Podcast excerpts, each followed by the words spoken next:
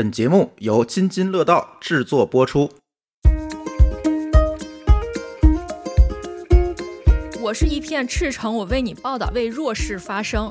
但其实这个真相你并没有全告诉我。毫不夸张的说啊，一期节目落马一个官员，都接到了孩子的电话，说记者阿姨、记者叔叔，能不能给我们买台电脑？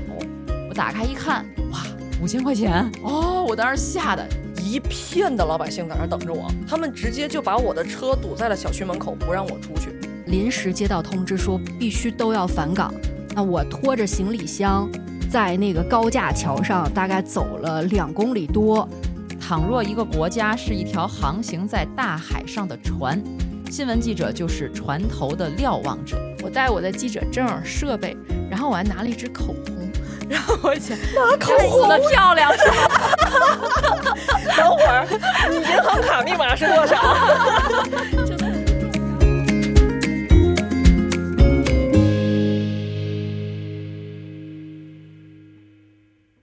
大家好，这里是新一期的原汤化原食。我们这一期特别的特别，这是我们做播客一年以来，我们早就想好了，在这一天要做这样的一期节目。为什么呢？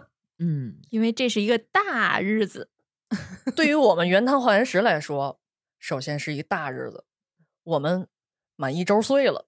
嗯，生日快乐！哎，说话的这位啊，说话这位，大家猜猜，嗯，是我们隔壁有台。生活漫游指南的主播之一，土豆老师别 打我，我我又来了，我又来了。对，巧克力老师今天，呃，刚刚说到了，今天是一个特别特殊的这个，先把这日子说了，日子是十一月八号是记者节，嗯，所以我们这期节目就是为了元堂万石一周年，也为了呃今年的这样的一个记者节来准备的这样一期节目。嗯，作为一个三位女记者来担当的播客哈。我们走过了一年，所以这次呢，不止我们三位女记者，我们又请来了一位同行，前同行，对巧克力老师。今天我们这节目呢，就就着记者节这一天，跟大家推心置腹的聊一聊我们的故事。因为之前有太多的人，包括在评论区也好，包括在听友群也好，一直在勾搭我们，就是想 想让我们讲一讲那些啊不可告人的秘密，未曾发表的内容，报道背后的故事啊。哎呀，都是幕后消息。对。所以我们又拉上一个垫背的一块儿。我今天呀是到原汤化原食这汤里当这个调味的葱花的啊，嗯，巧克力，这味儿得多怪呀！到底是甜汤咸汤？对，就是百味杂糅其中嘛。是我们先说一下我们的人设吧。我是一直说着要离开，但是不太舍得离开媒体的小黑，多没出息。自己说自己没出息，几次能走没走成啊？嗯，舍不得走。哎，对，舍不得走。嗯，其实不想走。虽然是一周年嘛，你也别唱了。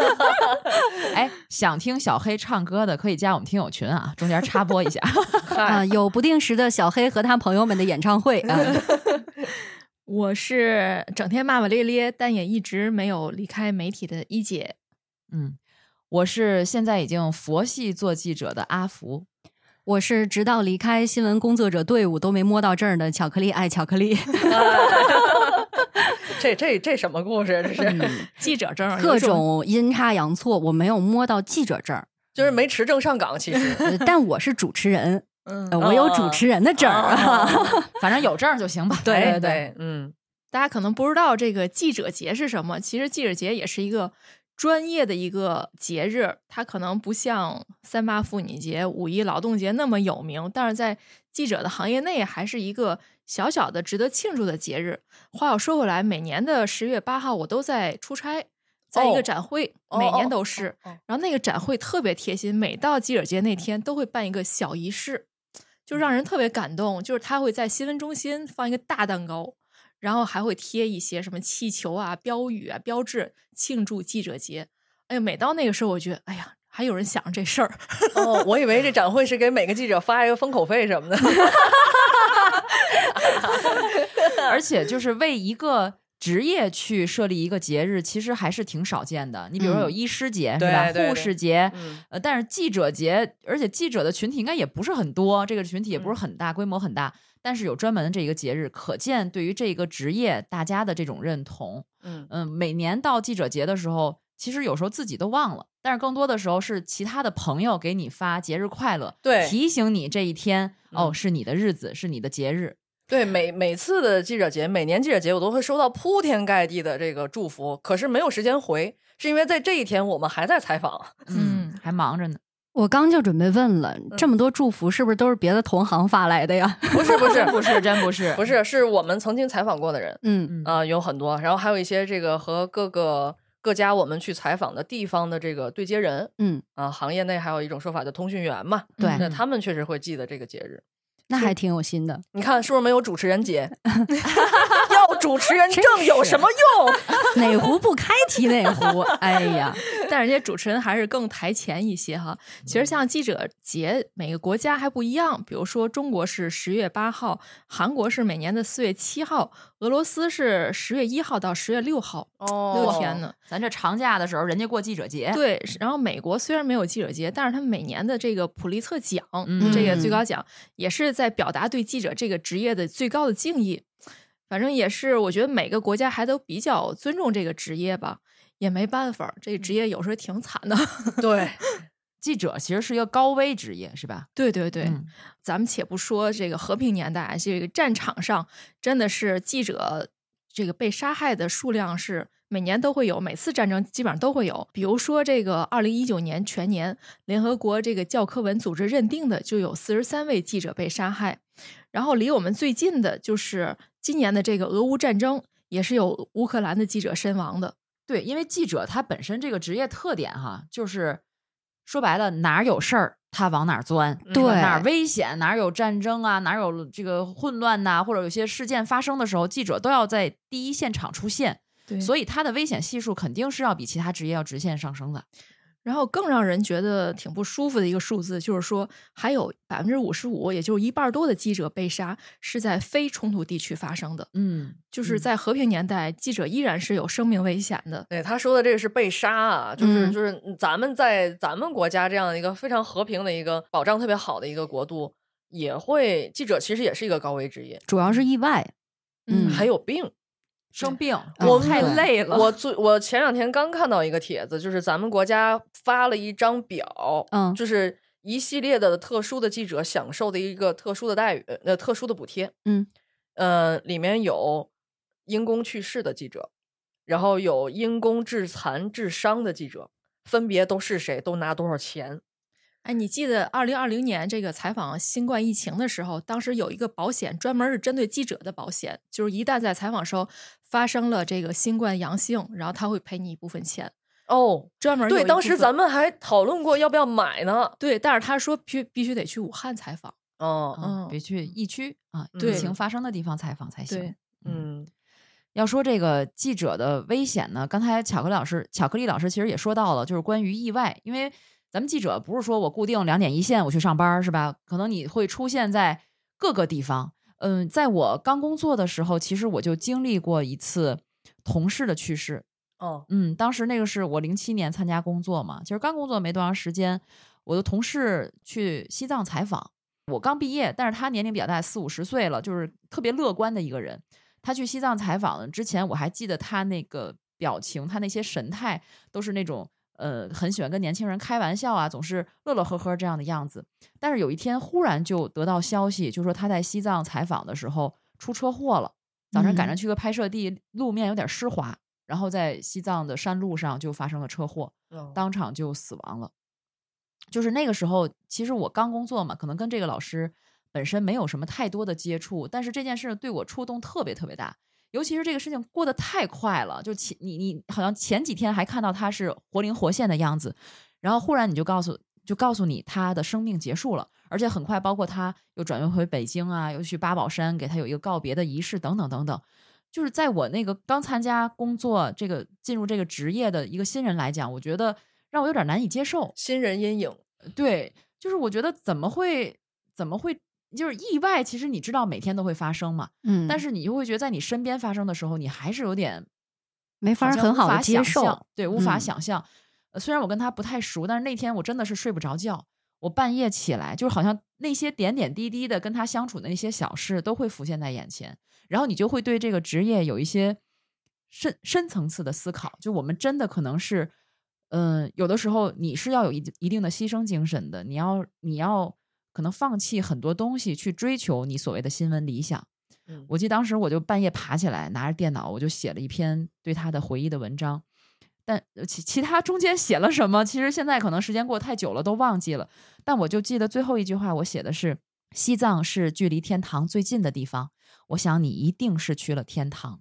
就我希望他能够安息，嗯我希望用一种特别美好的方式去结束对他的这个回忆。嗯，我们说到这个记者这个职业是一个特别高危的职业啊，我们也拆解一下，其实不同的记者他的危险是不一样的。嗯你像我之前认识有两位记者，男记者，他都是一个是在呃报社，一个是在电视台，都是在扛着设备，呃，对着你拍的时候，他是要倒着走的，嗯结果不小心掉到坑里，而且是那种工程的坑，就是那种水泥的坑，嗯就直接那个骨折了，就哦住院去，就挺危险的。嗯。两个人都是这样，嗯。就是你，你咱们平时会觉得，哎，我给你拍个照片儿，我给你录一段视频也没什么，但是他那个设备很沉，而且他是集中精力在他拍的这个人身上，他完全忘记了后边是什么样了，或者后面有危险，他其实是无法第一时间顾及到了，嗯。所以还真的挺危险的。然后其中有一个记者后来就真的因为这个就辞职了，离开这哦岗位了。啊，嗯，我认识一个电视的主持人，啊，出镜的主持人，嗯就在前前上礼拜，嗯，他是拍乡村节目的，然后在乡村节目里边，他要站在那个藕池里面，结果这主持人摔在了藕池里面。因为那下面都是淤泥，可对因为能你那个脚没拔出来的时候就摔里边对，但是他没有没有受太那啥的伤，就是站起来以后浑身上下都是泥，没法再没法再出镜了，也挺尬的。然后，呃，我我刚刚也说到，你像一姐说的是拿拿机器的记者，呃，原来我不是跟你们说过我喜欢做体育记者吗？嗯你们知道体育记者其实也挺危险的吗？那个叫嗯社死，那个不是高危，那叫社死。我我原来 当体育记者的时候，去采访女排的时候，满场全是排球。我刚一进去，一个排球嘣一下就力脸上了大的，对，是大力抠杀抠过来的，然后眼镜都抠歪了，然后过来一个女排员，你没事儿吧？我说我没事儿。死亡排球，我的天！然后就是呃，体育记者一方面是这种这种这个这个危险，干嘛呢？因为我原来高中打过排球，就被嗯同学打一下，那球打脸上，我都知我脸都破了，所以我能想象这女排队员打到你脸上，我那是国家队员，国家队的，那是。那那力道，嗯，所以我一直都没有办法理解那些歌曲的 MV 里面拍到的甜甜校园爱情故事是从一个篮球或者什么砸过来开始的，我真没法理解这事儿。要一篮球砸过来，我早骂街了。我说砸谁呀？砸懵了，爱情就来了。我你。然后体育记者还有一个，就是体育这种节目啊，他直播的时间就是比其他的这个节目时间要长。嗯就体育记者特别擅长直播啊，包括主持人。我不知道你们还记不记得，就这两年有一个特别火的视频，嗯，是一个呃国足的比赛，我忘了是哪场比赛了。国足嘛，你们也知道，这两个字儿就已经是对对吧？懂懂懂，我不用再费那么多口水了。嗯反正就是比赛结束之后，然后大批的球迷在外面就挺愤慨的，然后这个女记者呢就得出镜，然后也是直播嘛，直播当中出镜，然后她她前面先垫了几句，说：“哎呀，那个。”呃，那个这么多球迷一直都是中国男足的这个最强的后盾，就一直怎么怎么跟着他这这到处看球，怎么怎么支持。然后现在我们来采访一下球迷的心情。然后话筒递过去，第一个球迷说：“退钱，你对得起我们吗？退钱。”然后记者明显就特别尴尬，然后记者又不知道该怎么接，后来就又接了一句：“我们可以看出，呃，球迷们的心情还是比较激动的。”他说的也没错，对吗？大型社死现场，对，然后然后我们再来问一下那个下一个球迷，找了一个相对冷静一点的球迷，嗯话筒递过去。真的太失望了，一点战术都没有，一点战术都没有。然后远方那个人还在喊退钱。这个其实对于记者来说，这个挺难的，因为嗯直播信号也没有切走。这种情况你知道该怎么办吗？一姐说，啊，一姐说别让我遇到这种事儿，我还不去沉。浸在那个高危死亡这件事儿里。这种情况就是他提前怎么不找好托呢？哎，真的是。那你为什么点一姐？我不干啊！对，嗯这个大家都懂啊。嗯但是从中国男足的球迷里面找托儿确实不容易。主主要我就觉得这个这个记者吧，他一开始他不应该垫那几句话，因为他没有把自己跟这些球迷一块共情，哎，是吧？他做好准备，可是他就不会有这自己准备种尴尬了的不够。但我觉得对他来讲也很难，因为他就要踩那一个时刻，他就在现场，但是大家整体的情绪都已经是那样了，还能踩出什么好来呀？对你说记者他不他做功课了，他哪怕不说串词儿，不说导语，然后我们来听一下球迷的，那不结结果对，就直接也是粗口，哎，哎呀，所以你看我们记者多难啊！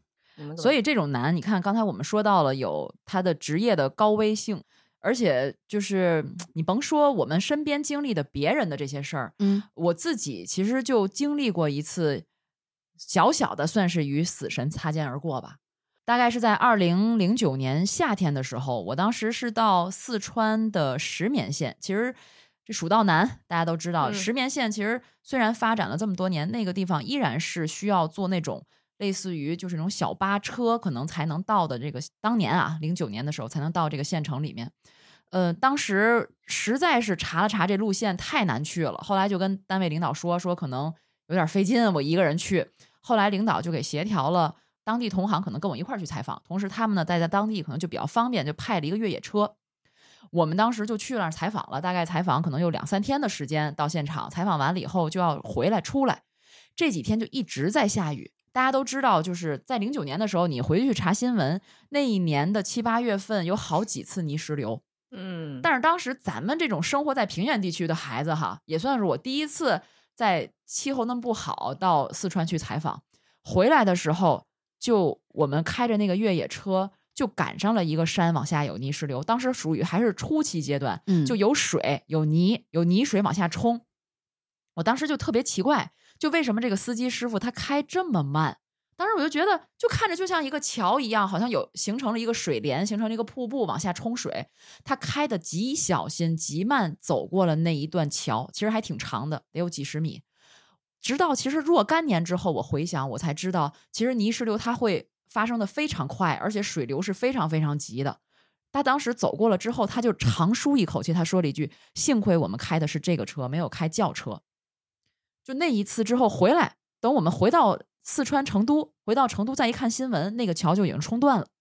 哦，嗯，就真的很后怕，很后怕。我只能跟四川的同行说：“我说幸亏咱们平安回来，提前了那么半天回来了。嗯，就如果要是那样，要不就回不来了，要不就是在那上面就就被冲了。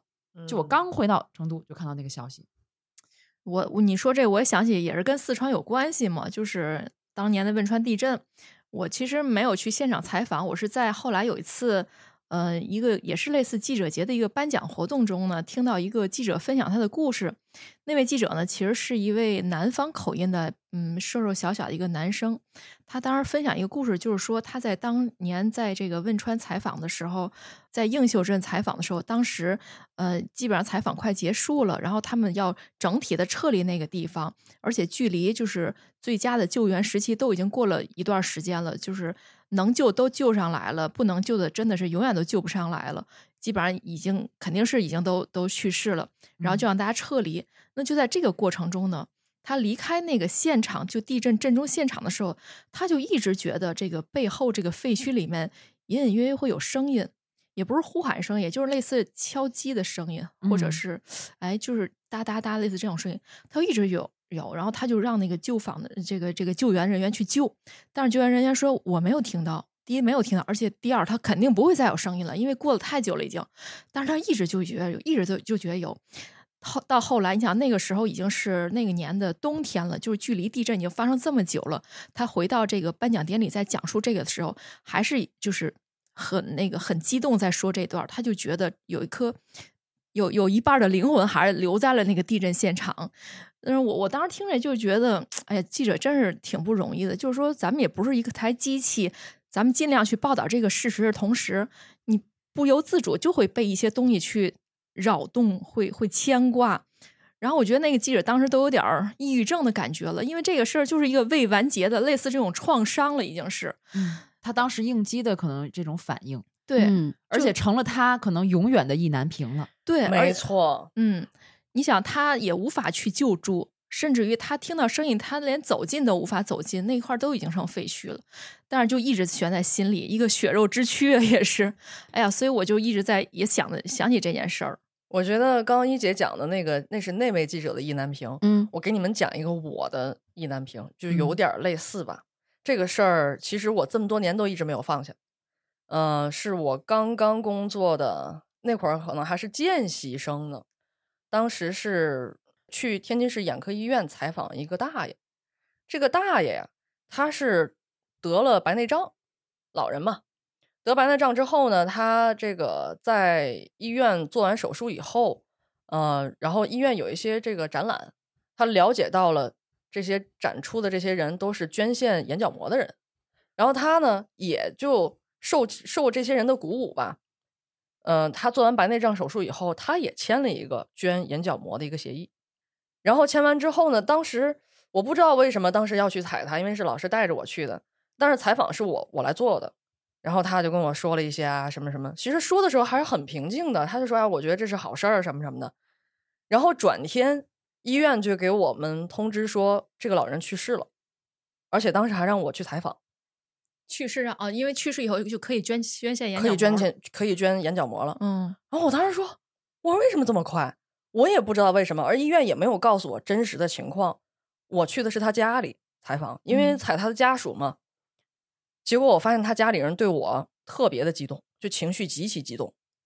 然后我不明白为什么，但是是哪种激动？是就是在怨我，嗯埋怨嗯对，是埋怨。就是那个老太太，她老伴儿没有怎么样，老伴儿就跟我说的时候还很平静，还带着微笑说：“哎呀，我老头儿没有那个临终前没有呃遗憾没有没有痛苦，嗯没有痛苦。”但是他们家就有一个代表，不是他的不是他的直系子女，反正就是有一个说是央视的，是央视的一位负责人，就过来还挺胖的一个嗯大妈级的人，然后就过来跟我说：“你知不知道是因为你的报道导致我们家老人去世？”我说我不知道，这么大的帽子，确实是。后来出去以后，我就问医院的人，医院的人才给我解释了一下，就是因为就是我头天采访完他以后，转天早上报道出了，这个老人看到了，然后他太激动了，突发的心脏病。啊，啊，他说是他临这个发病之前特别开心，然后就在这个楼道里就把病人都叫出来，就跟大家宣传，大家应该要捐献眼角膜什么什么。嗯他其实他嗯做了好事儿，而且他在临终前还在做这件好事儿，然后突发心脏心脏疾病，他是太开心了，对他太开心了。他看到有人确实是因为我这篇报道，哎呀，这个事儿怎么让人去放下或接受这个事儿？所以我就觉 得这些年就这一件事儿是是是我当记者以来最大的一件意难平。你也没有做坏事，对我也没有做坏事，嗯我们谁都没有错，嗯，可是为什么就这样了？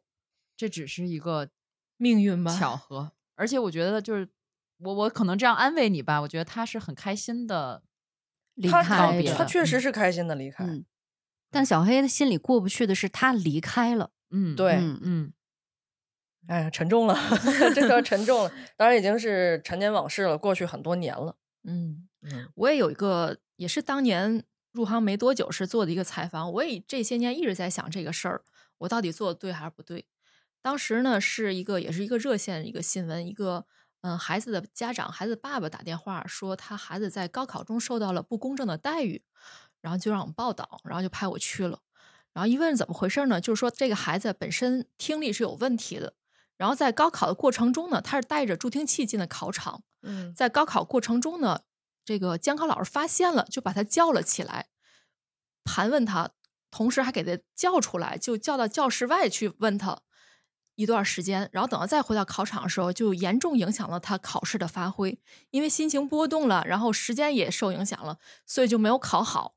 然后他是觉得他那个是作弊的工具吗？对，应该嗯是，但哦那个时代其实手机没有那么先进，就是到不了说我嗯通过耳机什么，只是有点奇怪，你带的什么东西？嗯嗯就问了问了这么一一一溜够之后，再回去的时候就说是心情受影响，考分就很低，说一定要给孩子讨个说法。你你说高考这个备考三年多不容易，怎么就这样这样？哎呀，我听还真的挺真的觉得挺同情他的。这个那个家人态度非常诚恳，一看就是那种特别老实巴交的普通的老百姓那样。我说行，我给您问问这个事儿，我也可以报道这个事儿。然后他还他还要求说不要说我的名字和孩子名字，给给我们嗯化名儿，什嗯么变声儿什么类似这种。我说都可以，都没问题。然后我就我觉得也是年轻嘛，就是义愤填膺的帮他们去问这儿问那儿，然后还给他出了几篇报道去追问这个事儿。然后后来突然呢，这个家长就说你你就甭甭问了，就我我再追的时候，他说你不用再报，不用就这样就这样。说那个后来协商去了什么农学院什么，就互相好像让了一步，学上去哪儿就还可以吧，可以吧。但我总觉得这个事儿怎么就能完呢？因为那时候咱们报道必须得是 A、B 两面嘛，你问完甲方必必须得问乙方，对吧？保证这个客客观。观对。嗯然后当我问这个教育部门的时候，我才知道当初是怎么回事。就是说，这个孩子他为了参加普通的高考，他在所有高考生考试之前都要去体检嘛。如果你有这个听力障碍或者视力障碍，你要去填出来的，需要告知的。嗯他会给哦你安排专门的考场或专门的考考卷，但是他没有写，他为了不怎么说，为为了为了以普通考生的身份参加高考，他把这个事实给隐瞒了。嗯对，所以到了考场，监考老师才奇怪，说你带什么东西，才会有嗯后来这些事儿。所以说，由这儿我我突然想到，就为什么现在很多新闻啊，咱们会看到一开始是一边倒，对一边倒的骂这一方，然后过一段时间会反转，反转骂到那一嗯方。嗯，我觉得一个方面也是自媒体在带节奏、带情绪、在煽动情绪；另一方面就是因为客观报道不够客观，就是报道不够客观导致的。事实太少，对对，我觉得就是当时就有一种感觉，好像被人利用了，就是。嗯我是一片赤诚，我为你报道这个这个为弱势发声，但其实这个真相你并没有全告诉我，嗯，我是听别人我才知道这个事儿了，所以我我这几年我也在想，到底当时做的对与不对，但是还还好我的决定并没有影响这个事态的发展，嗯。就是可能可能还到不了影响舆论的程度，嗯。但是总让我觉得，我当初是不是就就应该一腔热血投入进去？其实这个，咱们跳出新闻报道的角度来讲，你从你站在人性的高度上看，这都是正常的，嗯嗯其实都是正常的。我我在采访中也遇到过，就是所谓这种人性的 A B 面儿，也是刚入职的时候去江西井冈山下面的一个贫困村采访，当时是天津这边有一个画家在资助当地的留守儿童，呃，不不只是这一个画家，就好几家，他们一对一的关系嘛。然后我在这个他我采访的这个画家，他资助的这个小孩儿家住下了，家里确实很贫困，洗澡都得蹲在木桶里面。我们记者洗澡也得蹲在木桶里面洗澡，然后就就记者体验很丰富。然后那个土坯房，房子很大，但是都是土坯房，里面很黑那种。然后从小呢，爸妈离婚，妈妈也不要他了，爸爸在外面打工，所以就像这样的留守儿童的故事，咱们听到很过很多了。嗯，其实，嗯但是我亲眼见到留守儿童的时候，真的不像想象中的那样。首先，他特别的淘，嗯，我以为留守儿童是不敢跟记者说话的，但其实你我这也有刻板印象哈。对，当然刻板印象，但但其实去了以后，明显感受到他们已经习惯于总有记者来，嗯并且习惯于总有人去来资助他们。对，这跟之前很多的慈善活动、公益活动面临的困境是一样的。嗯，对，就是总会有这样那样的组织到那儿去去资助他们。然后我在他那儿待了两三天吧，就跟他同吃同住同住啊，什么就就总总聊天啊什么的。然后包括早上跟他一块洗菜啊什么的。我们当时去了四五个记者，分别在不同的家庭里面。但是让我们想象不到的是，我们结束采访回到天津之后，只有我没有接到电话，其他那几个人都接到了孩子的电话说，记者阿姨、记者叔叔，能不能给我们买台电脑？嗯然后我们后来在坐在一起说这个事儿的时候，大家就就就非常意外。当然，当时我们还想就是刚当记者，也没有什么经验，就是怎么会发生这样的事情？我在跟我采访的那位天津画家聊的时候，他就说：“他说这些你认为会是这么小的孩子能够说出来的话吗？而且他们能，首先这个这个是一个问题，第二个是他们为什么能说的这么溜？这也不是他们第一次跟别人要东西了，所以他说我资助的这个孩子，我不能只给他钱，所以我后来我不给他钱，我一段时间给他打电话，都会直接比给他钱要好。哎，我觉得这也算是人性的 A B 面吧，就是你没有想到一个孩子，而且是一个留守的孩子，他会做出这样的事情。当然，我们都知道这肯定是大人教的。但是我觉得听你们讲哈，其实包括你看刚才我们分享的这些我们过往的经历，都是我们刚开始踏入这行，可能那个时候我们还有很多理想，还有很多单纯的想法去做采访也好，去工作也好，可能才会遇到这样的现在看起来奇奇怪怪的各类事情。嗯，比如像记者，可能也也大家也知道，你有的时候也会面临一些诱惑。是吧？甚至嗯是一些威逼利诱，比如像之前大家也都看到了，或者暗访的记者可能被抢相机或者抢摄像机等等，但是你也可能会被人呃诱惑，比如说这个这个诱惑有可能是是什么？直白一点儿这是不可告人的秘密了。钱呐，哦，有色吗？色色没有，也是在我刚工作的时候，大家都知道，记者出去采访啊，一般我们要采访报道一个事件或者是一个活动，首先呢，这个活动组织方他会给记者准备一个通稿，或者是准备一些这个材料的介绍，让你对提前对这个你要采访的东西有一个。呃，前前期的准备有一个了解，这样嗯才更好的你要进行你下一步的具体的采访工作。哦，有些记者就不采访了，直接拿通稿发了。哎这后话后话再说。所以一般呢，就是嗯、呃那时候在我刚当记者的时候，我就习惯于提前，我喜欢做功课。比如说，我提前找您要点材料，我好知道，比如说这个活动是什么背景啊，都有谁参加呀，咱们是为了做什么呀？呃，要要了解的详细一点儿，你再去采访。那时候我第一次工作之后让我出差，我出差的时候开始是先去广州，从广州呢就说，哎，惠州有一个活儿，你就去惠州吧，就你就就近直接过去了，省得再派记者去了。我就一个人颠吧颠吧就去了。我去的那儿之后呢，就我第一次去那么南方的一个城市去采访，当时应该是一个企业组织了一个慈善的活动，呃，当时这企业招待记者也很大方，直接住到了高星级的酒店。我一进酒店一看，哇，这么好，住这么好条件，这可是以前当记者就是刚当记者就觉得挺新鲜的。然后我就跟人家那个工作人员说，人家说，哎，呃，那个那个，您看记者同志，您还有什么就是需要的，有什么有什么事儿，您就提前随时跟我们说。我刚入住第一天，我就说，哦，我说您有什么材料，您能不能给我来点儿？我嗯提前好了解了解。嗯然后说，哦，行，没问题，然后走了。等晚上吃完饭回来，就接待我的小哥就来了，拿一个信封说，呃，记者同志，这个是给您的材料，您拿着吧嗯。然后他就走了。我回屋一啊，我想想，我看看这个吧，转天的活动要去采访啊。我打开一看，哇，五千块钱，哇，好多呀！嗯你想，零七年我刚工作的时候，一个月的工资也就三千多块钱吧，房价才多少对呀、房 价当时北京的房价才一万块钱一平米，还是三环，他说给我五千块钱，哦，我当时吓得这心跳心率直接上来了。嗯，当时躺在床上睡不着觉啊，我直接就给我们当时的领导发微信、发短信，那时候还没有微信啊，发短信，我就跟他说了这个情况。哎呀，当时我这个慌啊，我想这工作怎么进行啊？然后他就说没事儿，你先放着，你先该怎么工作还怎么工作，该怎么采访还怎么采访。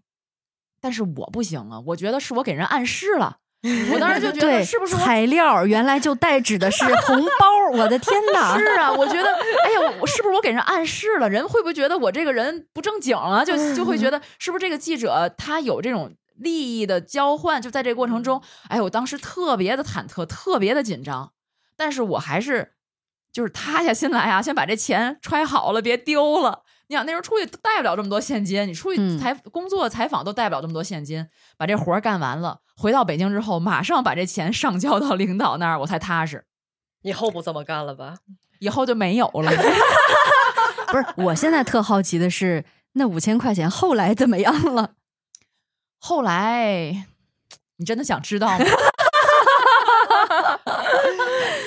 你像我有个同事也是，就是他，我觉得还比你这更严重。他是到一个负面报道现场，当时是一个工地儿，好像发生了这个食物中毒，就是农民工食物中毒。嗯呃，当时他去的时候，其实就是已经知道这个事儿，赶往现场，然后就被这个现场的这个老板啊，这个这个管理人员啊，就直接这个连叫什么呀，连拦着，在在在在让着，在哄着进到了一个小屋。他也不知道为什么，然后就以为去小屋了解一点情况，然后大概了解两句之后呢，这个老板呢就给了他一盒茶叶，就一个茶叶罐儿。就说：“哎，你拿去喝吧，拿去喝吧。那个有什么咱们再说啊，再说啊。”就感觉那个很江湖那种感觉啊，说两句，然后然后就给打发走了，所谓的。但其实他采访也差不多了。等他回去的时候，一打开茶叶罐，发现也是一沓钱。嗯 哇，对通常都是影视剧里面的桥段。啊，真的是这样。然后同样也交给来源于现实，来源于现实。同样也也也交给了领导。就那为什么你们都能碰到利诱，我只有威逼呢？看你利诱不行，不是，怎么不尝试一下呢？没有人利诱我呀，我多希望能也交给领导一下啊！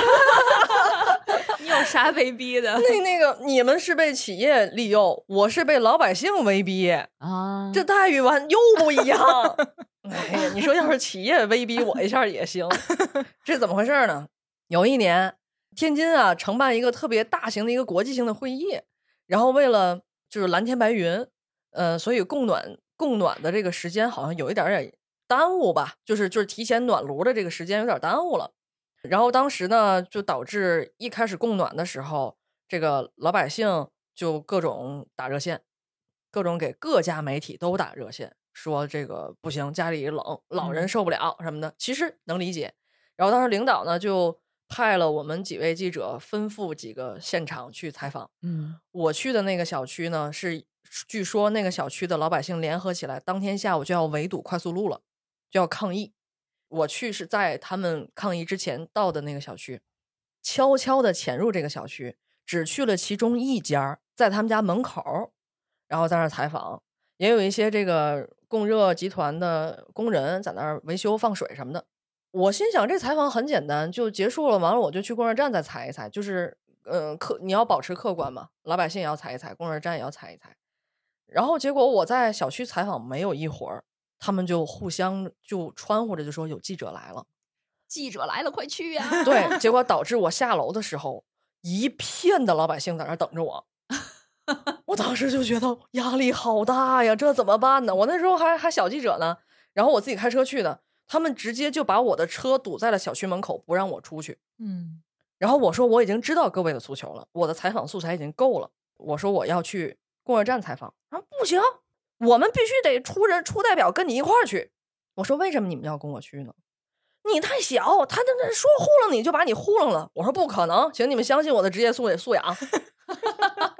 不听，后来拉开我车门，几个人就上来了，你知道吗？直接上我车，砰砰砰把车门一一关，走走走，咱走。横着是看你太嫩，所以才威逼你。我跟他们根本就不认识，他就这么上我车了，还都五大三粗的。然后我当时把把把车挂挂空空挡了。我说你们如果不下车，我今儿我也不走了。对，因为我觉得这个报道的时候一定得强调这种独立性，不管嗯是为谁去发声，你要客观的去采访，不能被裹挟。对，而且最底线是你不能带着这帮人，他们到那儿打起来怎么办？是不是你的责任，对吧？然后我说你们要不下车，我就不动了。我今儿我也不踩了，你们爱堵哪条路堵哪条路。然后他们开车门，这孩子还 本来是找了一个软柿子准备捏一捏，没想到捏不动啊！我跟你说实话，我当时非常害怕。嗯，嗯，肯定是。然后结果他们关车门以后，揉一下我就走了，还 是强装淡定，赶紧就走了。结果到供热站，这事儿没完啊！到供热站以后，我被更高的几个五大三粗给围了。当时跟乔丽老师一样，还没拿到证，还没有持证上岗，但是活儿你得干啊。嗯，然后在那采访的时候，我说我是哪儿哪儿记者什么什么，然后人家倍儿专业，你有记者证吗？我就特别淡定，问到了，对我就特别淡定的把咱的入门证拿出来，然后人家看了以后特别客气，您这不是记者证，哎呦，哟，还挺懂行他懂。记者证是红皮儿的对，那个年代还是蓝皮儿的呢。啊，嗯当年的那个记者证。，对，然后嗯，他说我们不能接受您的采访，这里边包括他们经理。我说我只找你们的经理，我就想跟他聊一聊，你们到底有什么困难什么。其实他们围着我那几个人里边就有他们经理，然后就是僵在那儿了嘛，然后说我们不能接受你们采访什么。我说那这样吧，我说我也得完成我的工作。如果你们不接受我的采访的话，我只能在我的稿子里面写，截至记者发稿前，对方没有接受我的采访。然后突然一下，有一个男人哭了，然后多大的委屈啊！那个人就是这家供热公司的经理。啊，然后后来他哭的被被保安搀走了啊，哭这么厉害呢？对，然后我当时就想，跟我想的剧情有点不一样，我还想要不要让领导来保我，该怎么收场？真是太跌宕起伏了。对我本来以为危险就已经无限逼近我了，嗯，然后没想到他哭了，因为当时天已经黑了，然后有一个保安用天津话说。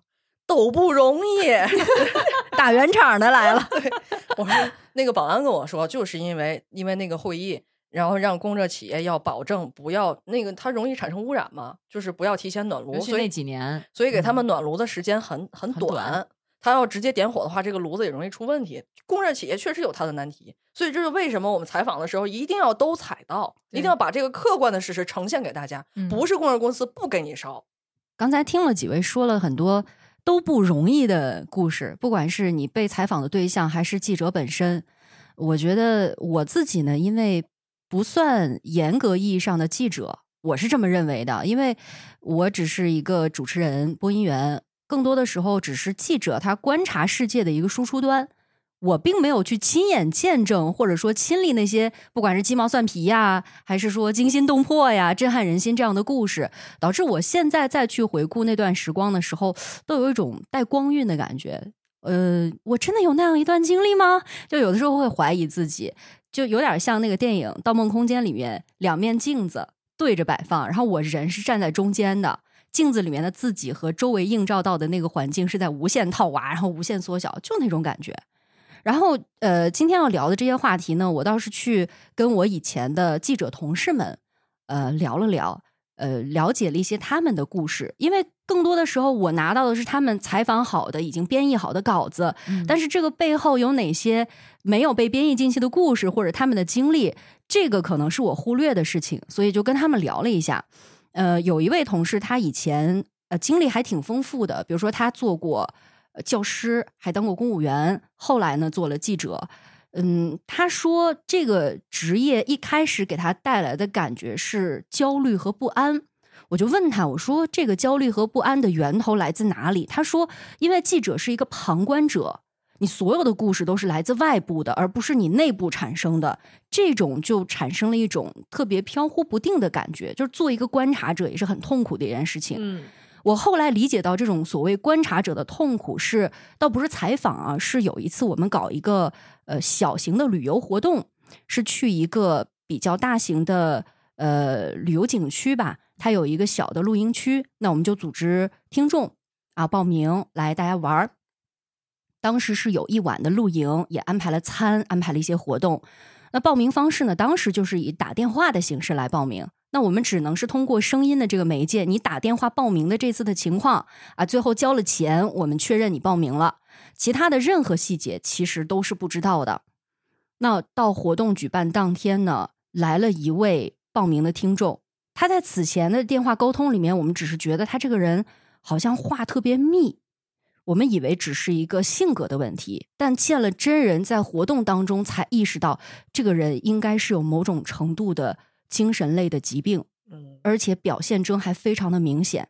那么在这样一个集体的多人的聚集的活动当中，有这样一个人的时候，你就很难办。嗯，那我到底是雇谁呢？因为我们可能没有处理这样特殊人群的经验，那我也要顾及大部分人在这个活动当中的感受，我又不可能把他就是排除在外，所以导致当天所有我们的入住，我们的。餐餐饮就是饮食的这个座位，我们吃饭的时候的座位，包括活动，都得现场全部重新调整。而且，即便是调整完了，我们其他的参与这个活动的人都觉得比较尴尬，没有一个人是觉得这次活动是很尽兴的。这个就是我的无奈。我希望每一个人能够在这个活动当中感受到快乐，对吧？大家放松了，好不容易有一个时间，有一个机会，但是做不到。而且这个呃听众吧，就是有点这个疾病的听众，在我们当天的活动结束之后，大家都各回各家，各找各妈了。他执意要留在那个景区里面，不愿意离开。哦，这是我都已经离开这个景区才知道的事情。他一定要执意留在那里。最后景区是找了保安，把他给以一种稍显强硬的姿态请出了那个景区。这还只是第一步。我们当时就觉得，确实遇到这样的状况，我们也不能做什么，好像做什么都显得多余，或者说做的不到位。但后来呢，突然他在一个某短视频平台上火了。是以一个人以他的邻居的口吻和身份说：“我要帮扶他，他遇到了生活的困难，去拍摄他的日常生活当中的一些行为。”那这样一个有病理反应的人，他的行为其实很怪异的。嗯但是他这个所谓的邻居就用这种东西当做噱头来吸引大家的注意，吸引热度。那这个时候我们又很难办了。我们看到之后就发现，打他原来的电话打不通，我们去联络了当地的这个他所在的那个区域的人，他们因为嗯这个这个患病的人他也是有监护人的，年纪比较大了，就是有监护人的状况之下，其他人特别不好介入，因为你没有办法说去给他判定他到底有没有疾病，那有疾病了该怎么样，或者说别人能不能来拍他，都不是我们能做主的事情，这个时候就会显得特别的痛苦。嗯，就是其实媒体在这个过程当中，有些是你不可控的，对，而且很为难。你没有办法介入，你一个嗯什么样的姿态和身份去介入呢？这是最难办的地方。嗯，这个其实还是可能是偶然，在一次活动当中你遇到这样的情况。，对，像我们日常在报道当中，有时候还会有一些直接涉及到我们新闻伦理的一些事情。嗯。你比如说我自己就有一年哈，因为我的报道，当时是因为天津出了一个挺好的一个政策，呃，当时呢就是很多人会咨询这个政策，但是当时我得到的线索是这个电话大家形容是永远打不通的一个咨询电话，嗯。哦，嗯，我就去做暗访，我就打这个电话，我看到底这个电话能不能打通。我真的是前前后后打了得有四五天都没有打通，嗯到后来第五天的时候，忽然就，哎，我一天就就周末其实还是休息的时候，闲着没事儿我就拿手机打，我我以为肯定还是打不通的，我没想到这一下就把电话拨通了。嗯拨通了之后，其实我就会问他，向他询问为什么会有这样的情况，然后包括如果我想了解政策该怎么办。其实他呢，换一个角度来讲，我觉得能理解。就每天接大量的电话，接大量的热线，肯定是情绪有时候会不好的，嗯但是他还是会给你解答。嗯他还是会给你说，然后我就问他，我说为什么打不通？他说这能打通吗？这么多人打，肯定打不通啊。反正就是他挺就带着点怨气，挺直白的去跟你对话。但是我作为一个记者，就把这个事件报道出来了。但是报道出来之后，嗯，是我没想到的是，这个人很快就被处理了。就这是我没有想到的，处理了是怎么个处理法？你说说明白了。就是因为这个事儿我是不知道的。我当时嗯认为我做这件事情其实是想推动你把服务做得更好。嗯无论是比如说你增加坐席、增加电话的坐席也好，或者是你增加其他的一些线上服务的渠道也好，我们是反映出来这个问题的表象，而是要推动这件问题去解决。但是到后来我再去这个相关的这个部门再去采访的时候，所有认识我的人都跟我说：“你的那个报道我们都知道，你知道吗？后来接电接电话的那个人，接电话那小姑娘已经被辞退了。”嗯，我当时第一次听说的时候，我特别震惊。我是觉得这个事情怎么变成了这样？就是没想到我们的报道的力量能，那么大，嗯嗯就是我觉得报道的力量，其实你说他把一个人辞退了，你说是因为我这个报道，我就心里特别别扭，你知道吗，我一直嗯特别别扭。我是觉得是因为我做了这个报道，而且是我暗访，最后导致了他被认出来了，他最后被辞退了。嗯但是这并不是我的本意，我是想推动这件事情去解决的。嗯这种事情好像也并不鲜见，就是尤其近几年吧，有一些民生类的节目，呃，或者是相关的新闻报道啊，嗯总是会做出一种姿态来，就是我要显得更有攻击性一些，一定要逼问对方，然后让你把真实的心态，或者说已经被逼到墙角的那种要反抗的感觉给逼出来，好像这样才显得真实、好看、嗯好听。因为煽动情绪啊，嗯所以现在很多自媒体也这么干呢、但事实上，我自己很我我个人我很不喜欢这种方式。嗯，我觉得有问题，好，那我们就来把它就记记者采访也是这样嘛，我正反面对吧？有嗯 A 面、B 面不同的人在这事件当中的，我们把这个事情说清楚，我们再去判断他这个问题出在哪儿。我们的目的是要去解决问题，而不是我要去问谁的责任，或者是去让谁去承担这个责任，它不是目的。嗯，我记得我在读书的时候啊，也受过这么一个类似事件的影响。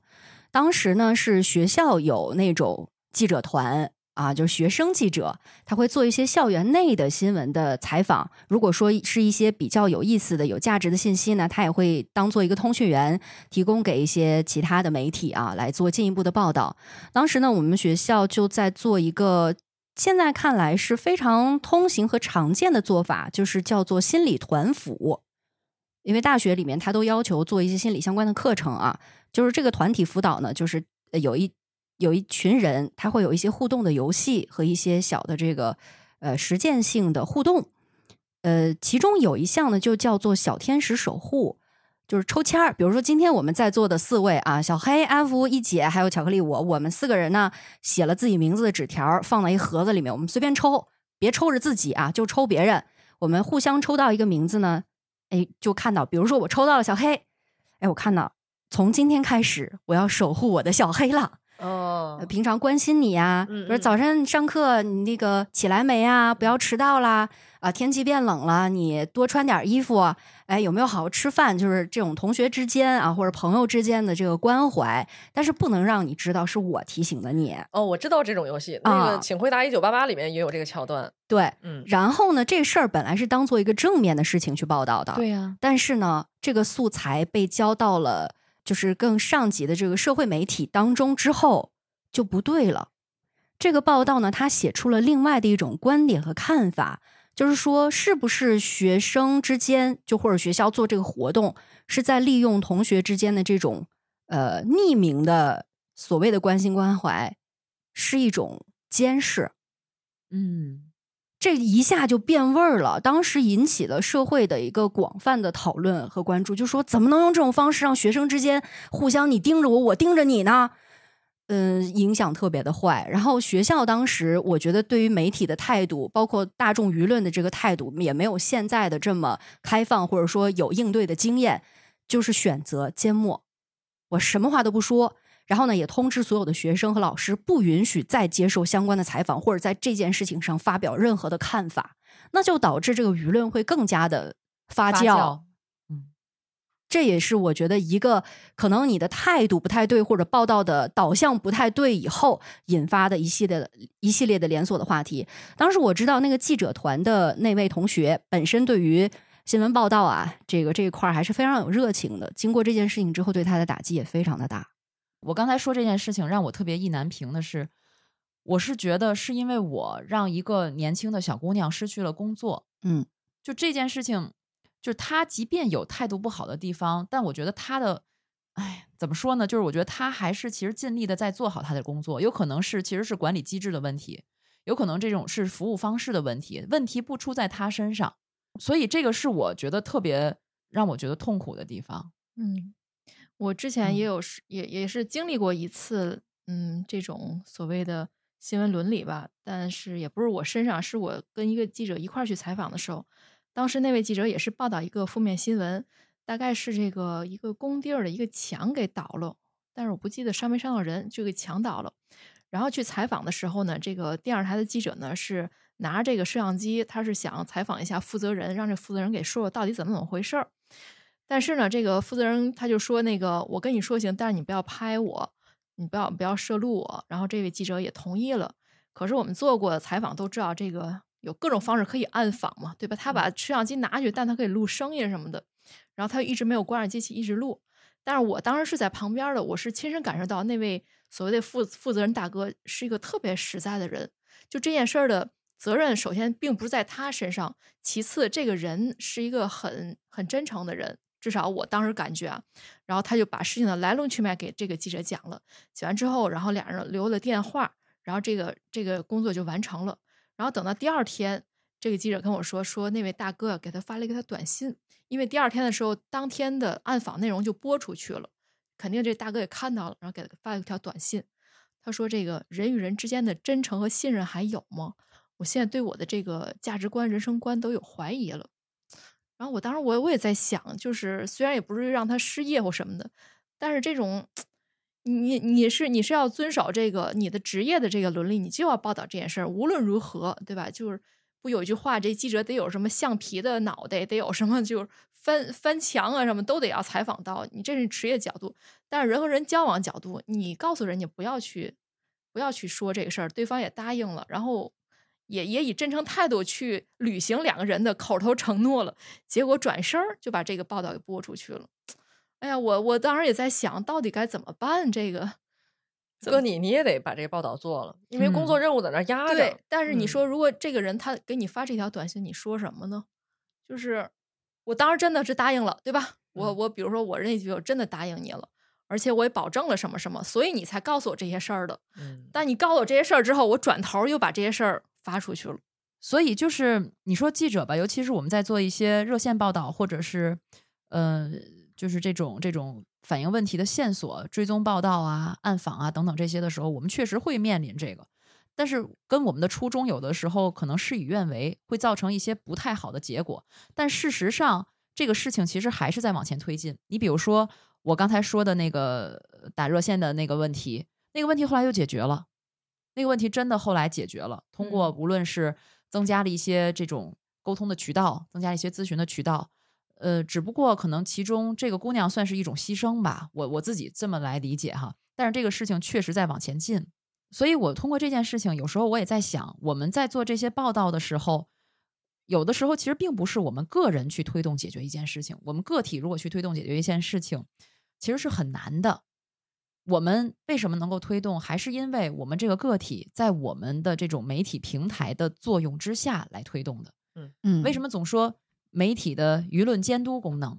像这些年，就是我们做专题也好啊，或者是做一些消息啊等等这些报道，解决了很多事情，不一一列举了哈。但我简单说一下，比如说像有污染了很多年的这个湖水被治理了，就是通过我们的报道；还有像农民工的工资给要回来了，包括像之前有群众就反映，可能新建的小区买菜需要走四十分钟的路。如果我们不去报道，可能这个只是涉及到这个附近几个小区买菜的问题，但是通过我们的报道，它就能够有一些其他的简便的方法，比如说在社区附近开一个便民菜店啊等等这样一些简便的方法，能够快速解决。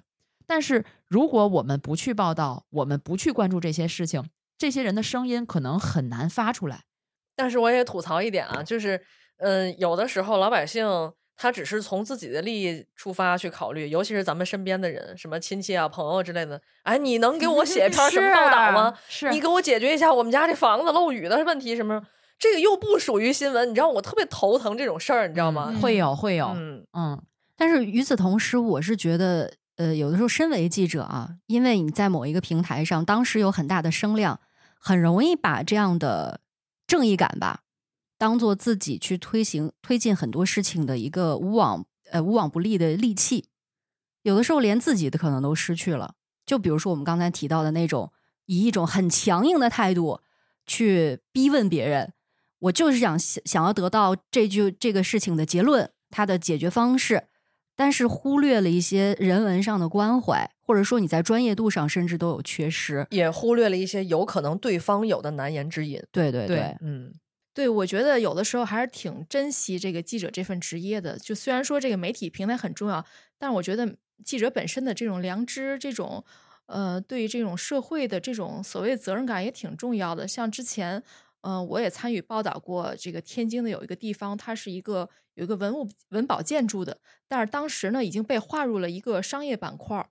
然后在这个过程中，有这个市民就反映说，它本来是一个天津特别有名的，呃，某个年代的一个多么多么著名的建筑。然后围绕这个，我们就去采访调查，做了一溜够之后，果然就在当时马上就要施工的时候，把这个呃项目给叫停了。直到哦现在，这个文保建筑还是留住了。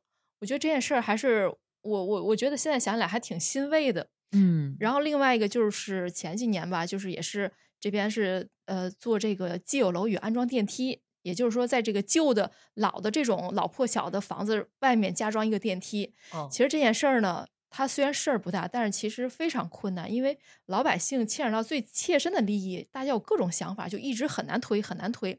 当时的第一栋这种老旧楼宇安电梯呢，是在一个大学的这种宿舍的这种地方，因为它有一个很客观的原因，就是说这些老师们住在各层，老师们以前都是同事，就很很很容易商量这个。他是家属院儿，对吧？对对嗯对，然后这个老师互相都认识，而且这个呃非常通情达理，同时他们的这个资金也有保障，就是大嗯家退休金都挺高的，所以不在乎这个 几万块钱，而且里面还有专门学过建筑学的这种老教授，他能给设计这个电梯。啊，所以这件事儿才推动了，就天津的第一所这个呃老建筑安装这种呃这个外外挂电梯。但是我当时采访这时候，之后就是当时在采访的时候呢，也是我们在不停的追问这个事儿，推动了当时呃有一个区是出出了一个相关的条例来规范这件事儿。另外一个呢，我们当时还去了一个呃这个居所所在的这个居委会，想了解居委会的情况。但是当时我有一个有有点小气愤的是什么呢？这个居委会的人就有点搪塞，就是说，哎，这个事儿啊，也就在学校，别地儿推不了嗯。这老师都多那什么。然后我就听，我就有点不高兴，我我我，然后我当时我就跟他说，我说，那这个这改革开放前这个小岗村的这个大家这十三个人摁手印儿，也是没有想到以后会推动全国了吧？然后当时他又不说话了，然后红色教育，给他上价值了。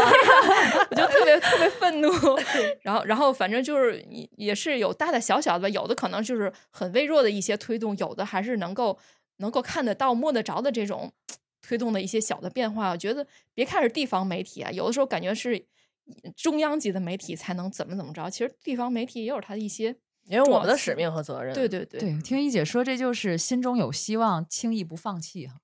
用红色教育又来了。你看你们多少还有点新闻理想，你看一姐还给人讲红色故事。我其实根本就没有新闻理想，我从干记者那一天起就没想过要推动这个社会发展，没有这想法。因为我的初心是是当体育记者，我是去过瘾的，你是去让人说退钱，尴尬去了。我绝不跑那个项目。这是你能想跑就跑，想不跑就不跑吗？所以啊，最后都没让干体育嘛。这，所以就刚呃那会儿还实习呢，体验了一次推动社会所谓推动社会发展的一次机会。嗯我是报道那个儿童医院的号贩子，啊，你得去儿童医院暗访吧。我也看着不像是个有孩子的人，我也不知道谁是号贩子，嗯就在那儿就傻站着。对，你也你也是大龄儿童，好像有点超龄了。不是人没准觉得你是新来的黄牛，哎，不是，然后就是一直没有人找我搭话，然后我说这怎么采呢？借个孩子去。那个时候也没有经验，然后你就说谁人家给我搭话，我也不知道该怎么说。但是那时候我大姐生孩子，我有外甥，我就可以哎托词说我是给我外甥找什么什么。嗯，就在我要放弃要走的时候，来了一个这个号贩子姓郝，我到现在还有他电话呢。这郝大姐呀，过来就跟我搭话来了，全程我就把他这个怎么能给孩子运作啊，怎么能卖多少钱一张啊，什么这些我就都裁了。谈完以后呢，形成了这个上下两篇的报道，上下篇酝酿了很长时间，这稿子发了。这稿子发的当天，儿童医院所属的这个派出所就出警了，就抓了一批号贩子。哎呦，我说这么厉害吗？就这么厉害？就是那是初体验。我我当时我觉得有一点儿小欣喜，但也有点小恐惧。就是你发现你手中的这个权利，你不能滥用，你是敬畏他的。后来还有曾经写过，也是一个系列报道。原来我跑过旅游嘛，我跑的时间长了，你就觉得，哎，天津这个旅游就那个样子。然后你得写点深度报道，你也知道他这个旅游里边到底有什么问题。我就写了一个非常系统的三篇的负面报道，其实也不是很负面，是探讨性的。结果差点被一个区领导请去喝茶，电话就打过来了，啊，你这怎么写我们这个呢？那你就要承担这些后果。那我也没想到，哎，会有这么大的影响力。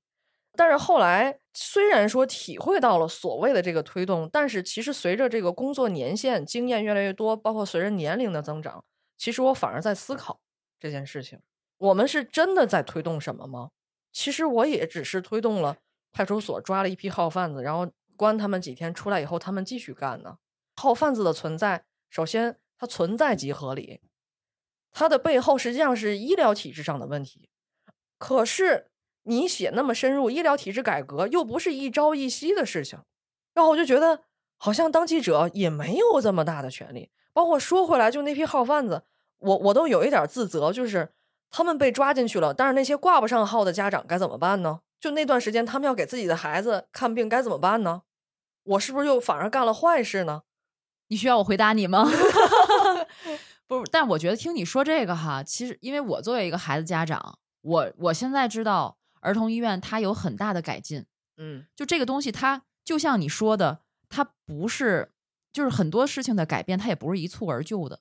嗯正是有很多人提出质疑、提出问题，可能才能促进他去推动这件事情改变。就可能我就是那一个小螺丝钉是吧？你就是 那小颗粒推推那一把，嗯你再推那一把，可能别人又推一把，推推推，他就把这事儿解决了。哎，我现在还有那郝大姐电话，你要吗？郝大姐估计，郝大姐估计已经失业了，因为从现在来讲，就是天津儿童医院，它在前几年彻底更新的一个流程，嗯就是线上挂号，而且你嗯必须只能到好像它两公里之内，你才能用手机上实名制线上挂号，哦，就你不会挂有挂不着号的情况。而且现在的线上挂号都是有预约时间段，对要精准。你在这个预约时间段内如果没有到，超过比如说一次还是两次，可能各医院要求不一样，就进入到这个挂号的黑名单。这是号贩子他已经无法介入了，而且交费啊，整个过程都非常非常的便捷，你也不用再去反复的排队了。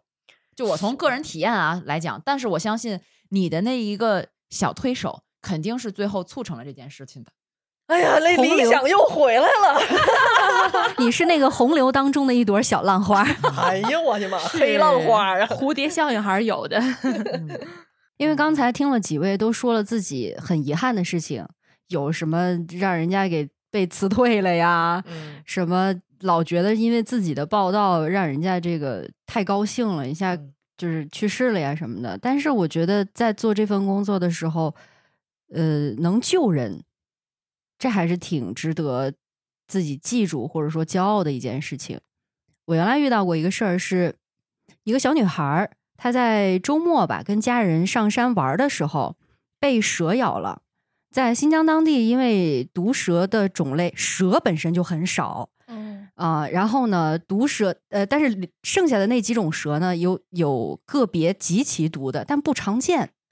她去山里呢，这小女孩儿就在草丛里面玩儿嘛，就不小心被蛇咬到了，也没有看清那蛇长什么样儿。然后当地的医院呢还处理不了，立刻就是我们接到消息的时候，那女孩的腿已经肿到是原来的一倍了，就非常恐怖，整个都是紫的。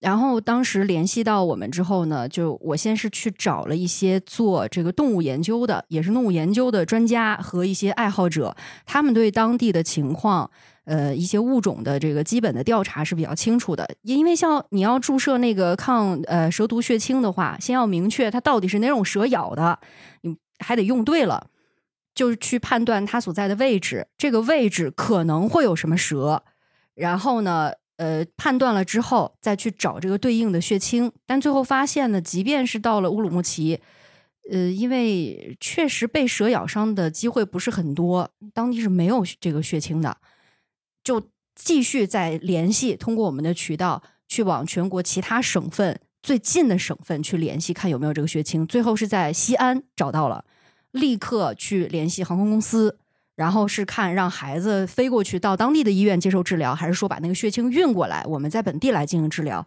就是这样反复的沟通。嗯，最终呢是在三天之内吧，把这个血清也调到了。然后因为前期处理相对来说也比较快，小女孩儿呃恢复的也比较好，所以这个时候你就会觉得自己还挺有用的。嗯，嗯太有用了，这个救了一命了，这是。对哎呀，你看咱俩形成了天壤之别。你看刚才我们说的，可能都是在我们这个城市，我们身边发生的一些看似是小事儿，但是直接影响我觉得幸福感的一些事儿。呃，还有很多呢，是作为我们记者来讲是突发情况，因为可能我们日常啊，大家可能也知道，我们记者可能有自己跑口儿是吧？比如一姐跑什么口儿啊，小黑跑什么口儿啊，阿福跑什么口儿啊。但事实上，我们也会遇到很多突发的事件，比如说像疫情来的时候，嗯，或者是像比如说火灾、水灾，这种灾难的时候，呃，一般也都是没有提前准备，都是突发的现场，你你突然派你去采访，然后你就要快速的，嗯，就这个时候，往往这些事件发生的时候啊，嗯，我相信你们跟我都一样，肯定都没想太多，而且会你心里就燃烧着一团火。当这事儿发生的时候，看派别人去，你还坐立不安，你有这种感觉吗？有，你想，哎，我我也想去，嗯我也想去看看现场到底怎么样，我也想去参与这个报道。我觉得这也是记者的一种就直觉的反应。嗯，对，而且就是都说这个逆行者，逆行者这个词儿有点壮烈，但是可能没有干这行，可能理解不了。就当大事情发生时候，大家的那种激动的心情，真的想第一时间就冲到现场去，就已经考虑不到什么危险呐、什么环境啊，包括给多少钱，对吧？就是什么，我我记得我当时有一次也是一个特别大的一个灾难报道的时候，我当时就还在家养着伤，脚是前阵崴了，就为了这个这个事儿出来之后，转天我就打车去单位了，就是我就觉得这就是我该做的事情。说起来这个，我想到去年，呃，河南因为天气的原因啊，暴雨，嗯嗯嗯有一位这个郑州的记者，他当时就是被暴雨困在了一辆地铁当中，他的第一反应先是打电话，直接做连线做现场报道，嗯。然后他的整整场这个就是灾难当中，因为他在第一现场，他不光说了现场的情况，而且还促成了一次成功的救援。嗯，这次的报道也是特别的精彩，因为那种现场感，你是一嗯。个后来在以旁观者的心态再去的时候，完全不一样的。可遇不可求，这种报道真的是你就像二零二零年疫情的时候，嗯嗯，当时应该是全国各地都已经快速反应、快速响应了嘛。嗯当时那个时候是让大家都要在家里静默十四天，呃呃，要在家家里叫什么隔离十四天吧。嗯那个时候大概两周的时间，过年期间嘛，我记得特别特别清楚。大年三十儿看我们那个采访的那个群里头，对，就开始给同事派活了。你知道那天我去哪儿吗？嗯我去的天津机场啊上机，跟着那个机场的工作人员上机测温，嗯，湖北来的飞机，可能当时因为是我家里有孩子嘛，有两个孩子，领导照顾我，他没让我去。哎呀，我在家里就是坐立不安啊！我心想，赶紧给我派点什么活儿啊！我那个短信编了删，删了编，微信啊，就是想跟领导说，你给我派活儿吧。但是呢，我这边说实话啊，确实当时家庭有压力。如果嗯我走了，我要不要对孩子负责？那个时候还是挺紧张的。那是第一波疫情的时候，还是你。把这话说明白，什么叫你走了要不要对孩子负责？如果你去工作了，就我去工作了，然后过着年的，对吧？你就得把孩子扔老人那儿。嗯，你首先你你得对，就是你得跟老人解释，你还得跟孩子解释，而且你还是有风险的。哎呀，我当时就难受了两天啊！这个大年初二，领导跟我说：“你能采访吗？”我立马说：“我能。”就是那种感觉，就是好像他要不对他要不嗯招呼我一声，我不好意思跟家里说我主动去的。但是领导给我安排了，我就跟家里说：“哎，你看我我得采访去了，我我不能在家待着了。”那个时候我每天就去一个就是有发热门诊的医院，嗯或者是呃去采访这个医疗队出征，或者是就是反正就是一直都是跟这些紧密的联系的这样的采访。但当时就一下子让自己觉得特别有力量，就每天啊就是起早贪黑的。我记得那时候好像因为疫情还比较，就是咱们在外面跑，马路上什么车都没有。就咱们这个风雨，就是就是特别畅通无阻的，每天开车去各个地方去采访。对，嗯，你知道我那个时候差一点被派武汉吗？嗯电话都打来了，通知我去武汉，十分钟以后改了，因为人家要男生。嗯，后来配了一位男同事去了，他走之前还是我给他理的发呢。对，当时我我我我还有一姐，我们都在，对吧？对对对，一块儿给理的。对，我把我们家那个给孩子剃头的那个推子拿来了，嗯然后小黑给揪着，我说你揪着这儿连个夹子都没有，你揪着这儿，我给他我就是那夹子。我记得当时是什么呢？我已经返回家过年了，因为那一年呢，恰好没有在前面那几天，比如除夕啊什么那几天给我排班，我就回家了。大概离单位有呃三百公里的样子。然后呢，临时接到通知说必须都要返岗，但那个时候呢，很多交通都已经断了，就公共交通已经完全没有办法出行，私人交通你的车也出不去，因为它只有这个呃，比如说特殊需要的、有需要的车辆才能出去。但是呢，当时的命令是说，知道你们有的是办法，不管怎么样，你们想办法都要回来。嗯，那我真的当时也是打电话，从上到下各种什么呃指挥部啊，什么什么交通局打了一溜够，最后呢是找到了一辆呃这个核酸检测样本的送样车，我是跟着那一辆车进的这个就是单位所在市区，但是呢，他当时他那个送样车呢，他要去另外一条路。我真的是现实版的人在囧途，人家是在把我在半道当中放下来，因为他们要赶着在十二点之前要把样送到。那我拖着行李箱在那个高架桥上，大概走了两公里多，最终走走到一个区域才能打到车，然后才到了单位，然后就一直在单位里面住着工作。嗯，嗯，对我当时哦不是差点也去湖北恩施采访哦，吗对对对 对，当时也是这个，就给了我一下午的准备的时间，就就叫五味杂陈的。因为知道这些事儿的时候，其实我还真的有点激动的，能够去湖北这么一线地方去采采访当时的疫情。虽然没到武汉吧，但是恩施也属于湖北那一片儿嘛。然后第二个就是还是有点儿紧张的。我记得当时在家的时候，知道这消息之后，我觉得家里这气氛突然就凝重了。就是虽嗯然我的父母他也支持我这么去做，但是他们还是会担心，还是会紧张。当时一说要派去那个湖北恩施的那个记者的时候，我就先跟我爸说了一声，因为我我怕万一也是我，我说我们单位要派记者去恩施了。我爸是当大夫的，然后我爸第一反应是，不会是你吧？然后你知道我当时我当时心里咯噔了一下，嗯，然后在我收拾东西的时候，哎呀，我还当时脑补了各种戏，比如万一出危险啊，万一有事儿怎么着怎么着。你脑补了什么？我带我的记者证、设备，然后我还拿了一支口红，然后我想拿口红的漂亮是吗？等会儿，你银行卡密码是多少？这都不重要了。然后，然后等到收拾到最后，到晚上这个时候，真的是什么同行啊、领导都在给我发微信来问关心我，然后嘱咐我怎么着，需要带什么东西这些。哎，我当时就就真的挺凝重的那那个过程。到了晚上的时候，赴死的感觉吗？有一点，有一点。然后嗯到了晚上的时候，就是都在大家准备睡觉了，然后领导跟我交代交代完最后的事儿了，我马上要这个关上手机睡觉的前一刻，收到一条微信说你不用去了，因为只派一路记者，人够了。然后我当时我就跟我爸妈，我就从我卧室出来，跟我爸妈说我不用去了。他们就哦，就感觉真的是叹了一口气，嗯你知道，虽然没有表达这个，但我觉得他们真的是放松了一下。然后我妈当时说。是飞机没座儿了吗？多么幽默的天津老太太呀！哎，我觉得这过程真的是还挺难的。我我觉得就是对大家说的这个疫情是特别典型的，记者在面面临这样的事件的时候的这种反应，其实真的很真实。就是嗯你又有冲动想要去，但是心里呢也又像普通人一样，你会有担心。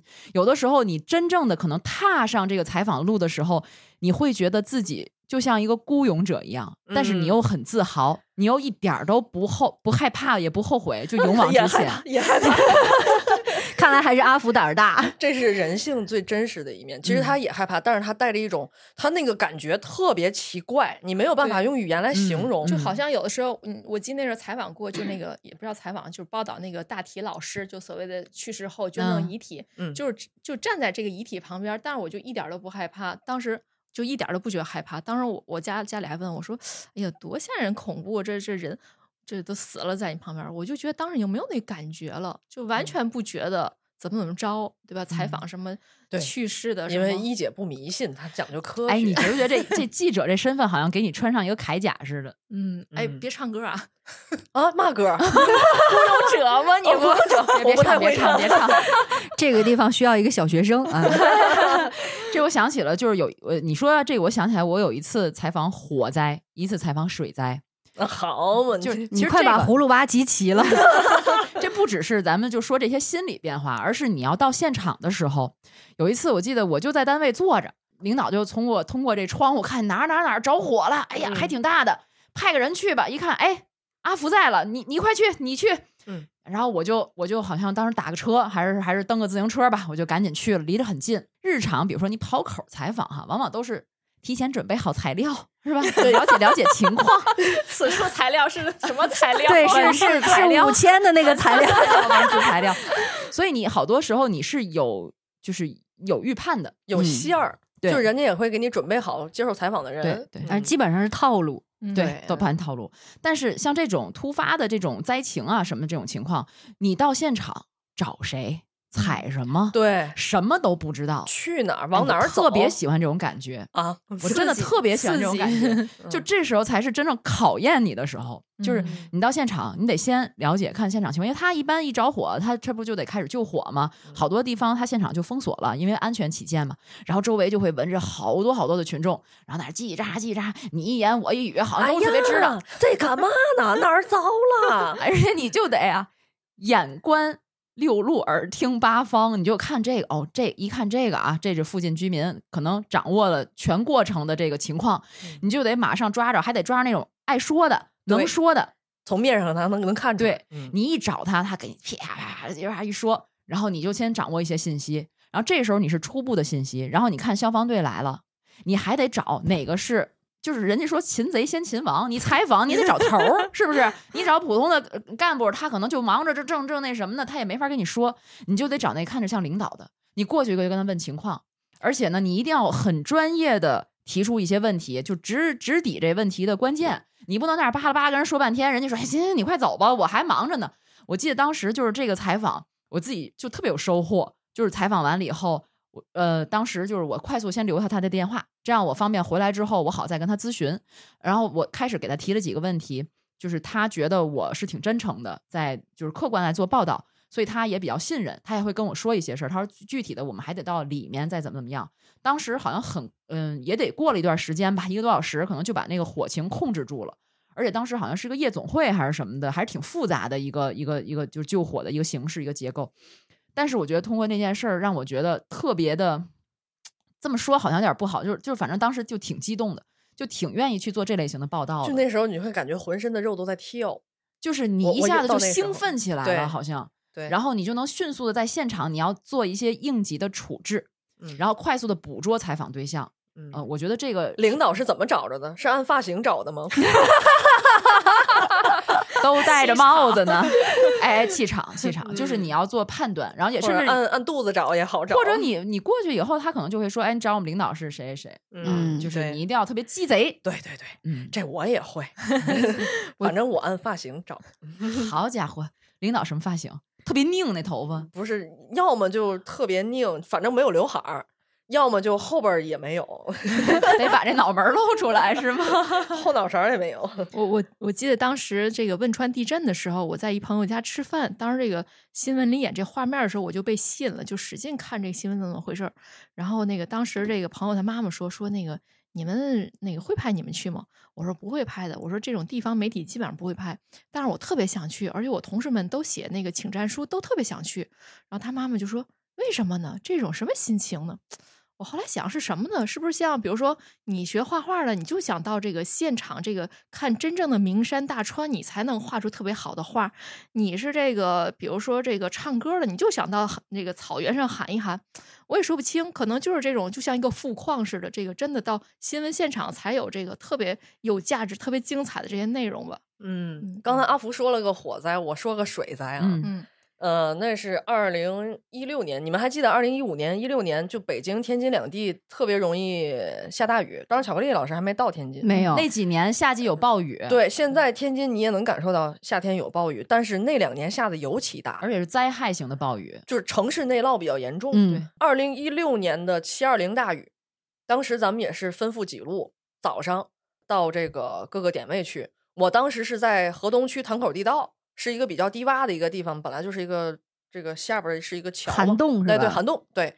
然后我在这个涵洞的最低洼的这个地方采访，然后旁边还有什么这个排水的工人啊什么的。大概到了早上七点半的时候，车还都是可以自自然通行的，都没有嗯问题。虽然不深是吧？虽然雨下嗯的很大，但是到七点半的时候我印象特别深。那个人就是他一边捞那个树叶啊，然后一边继续排，一边跟我说：“不行了，快跑！”然后我说为什么？他说水涨起来了，排不了了，排不了了。你就看那个水唰唰唰唰，就一层一层一层就垒上来了，就跟那个浪一样，哗就往上特别快哈。对，特别快。然后他就拉着我往上跑，但是其实没有。我们跑上去以后待了一阵儿，这个涵洞整个被水给覆盖了。哦，你知道这涵洞有两米多高呢，应该是有两米多高。我觉得差不多得差不多比两米得高啊。对对，一大概待了十几二十分钟，整个就全没过去了。就那场雨就下的那么大，然后那一整天下了一整天的雨嘛那天，但是雨把涵洞没过去了。我采访还没结束啊，我就到别的点位去，那开车去吧，车也受不了了。好嘛，我那车啊，我那是是是之前我爸开剩下老宝来，他岁数大了，这车一趟水，空调坏了，空调那是夏天啊，三伏天啊，空调坏了，它一个劲儿的显示我这车内的室温是零下四十九度，到北极了，怎么了这是？然后就一个劲儿的给我灌热风。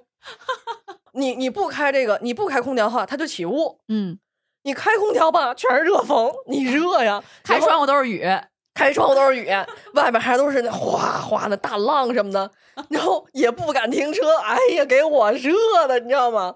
后来我住的地方那个稍微高一点地势，我把车不行我就送回家了，我就心想，我换了一双拖鞋出来，心想坐公交什么什么的再去吧，公交公交也等不着，公交进站根本就停不了。一开门，哗，水就上车了。浪来了。就到那种程度。但是后来我是被派到一个已经被封锁的一个小区，河西区最深的时候，那个水到了大腿根儿这儿，你打伞、穿雨衣什么都不管用了，都不管用了，就浇着吧，然后就踩。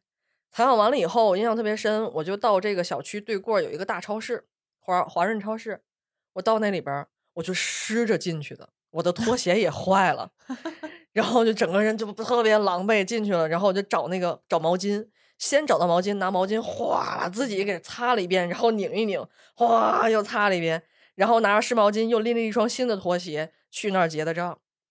然后那个拖鞋我到现在还一直还一直留着，特别好，那拖鞋就二十多块钱买的，倍儿结实，就是那种那个洞洞鞋，就是山寨那种，二十多块钱倍儿好，你知道吗？我这时候采访结束以后，坐公交回到单位写稿啊，从公交一下来，掉马葫芦里了，啥马马葫芦是什么？就是那个怎么井盖儿是吗？井盖儿，井盖儿飘走了，哦，水太大了，冲走了水太大冲走了。可是你下车的时候，你也不知道你脚底下是什么，我一下哐当我就掉里边了，你知道吗？然后我的本能第一反应是，我给自己撑起来了，脚根本就脚那那里边根本就没探到底儿。我就旁边旁边他他那个他就是一个圆儿嘛，旁边就是马路，一下给撑起来了，自己就爬出来了。明明你那么悲惨，我快停不了笑，怎么办？你差点就成为在非冲突地区发生的死亡事件啊，了。吓我一大跳，你知道吗？然后，然后我的那个手机还在口袋里，手机也淹了。当时的苹果手机还不防水呢。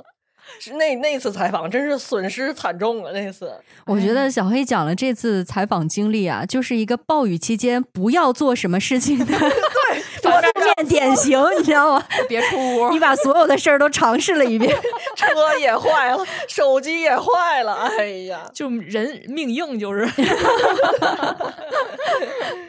哎，你说这水灾，我是那年不是一六年，我后来倒了一下，是二零一八年。二零一八年的时候，也是那年夏天大水，我当时也是在办公室坐着，被领导给抓着，说那哪儿下大雨了，说你看看那个危房那块儿，那个就是也不叫危房吧，就是那块儿都是一些平房啊、小二楼啊什么这样的一些情况，说你去那边看看吧，那边还有地下室，说那边看看什么情况。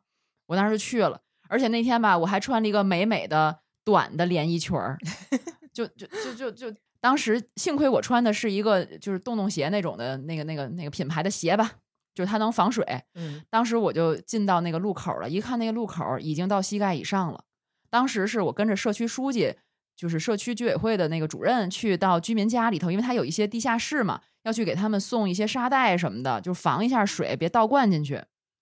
哎呀，走这条路太漫长了，而且当时这个路上的垃圾桶全倾倒过来，你就看它在水面上飘着，嗯嗯而且在那个街区吧，它相对就是火居啊什么的，这样火就是火柱着比较多，而且就是比较脏乱差。甚至有的都没有独立的厕所，都是公共厕所嗯什么的。你就想它那个都飘出来了，我当时就哎呀，心里百爪挠心啊！我就看这场面，我就特别害怕，但是嗯我还得镇定着，一边举着伞。那个当时那个有一个社区的同志，他就推着一一车的沙袋，推着一三轮车的沙袋，我在旁边采访。后来我们就走到那个尽头，路的尽头就已经到大腿根儿了。走到路的尽头去居民家里，然后当时就是已经觉得自己狼狈到不行了，然后没想到那些已经其实算是受了灾的就居民吧，就特别的意外，觉得哎呀这天儿怎么记者还出来采访呢？说你快快进来，快进来，就把家里有一个最高的这么一个地儿，他给我放了个凳子让我坐那儿，然后给嗯我倒了杯热水，说他们家里也都是水是吧？对，当时就冰箱什么的底下全泡了，然后还有这个理发店也是，它有半地下室的理发店，就是里头全是水，嗯然后就它就不停的，哎，又下着雨，上面下着雨，然后里边还灌着水。当时那居民就给了我一杯热水，就说你快喝点儿吧，就特别心疼我那种。就当时是一个叔叔阿姨，嗯哎，我当时觉得真的心情就是特别复杂，嗯，就是在这种情况下，就我吃点儿苦是啥苦呀？你说住在那里的人，他不才苦吗？而我们报道也也起不到，其实也起不到什么太大的作用。我们只是把这个事情客观的说了一下。哎呀，我一想起这个采访下雨，就是有一年我去采访的时候，当时这个骑着自行车，然后这个雨就淋在脸上，就看不清路。我索性就把眼镜摘下来拿在手上，然后这个穿着雨衣骑自行车。等我到了地方之后，发现这个眼镜不知道什么时候就已经没了。好在那时候度数还不太深，还能看得清。然后我们当时还流传一个段子，有一个同事也是出去这个采访下雨的时候，不小心把这个钱包掉进了这个呃这个这个积水里，然后在捡钱包的过程中呢，眼镜儿也掉了下去。钱包没找着，这是不是那个掰苞米的故事吗？哎呀，想起来真的是挺有意思的，当时也是。你看咱们当记者的，真是各种哭笑不得。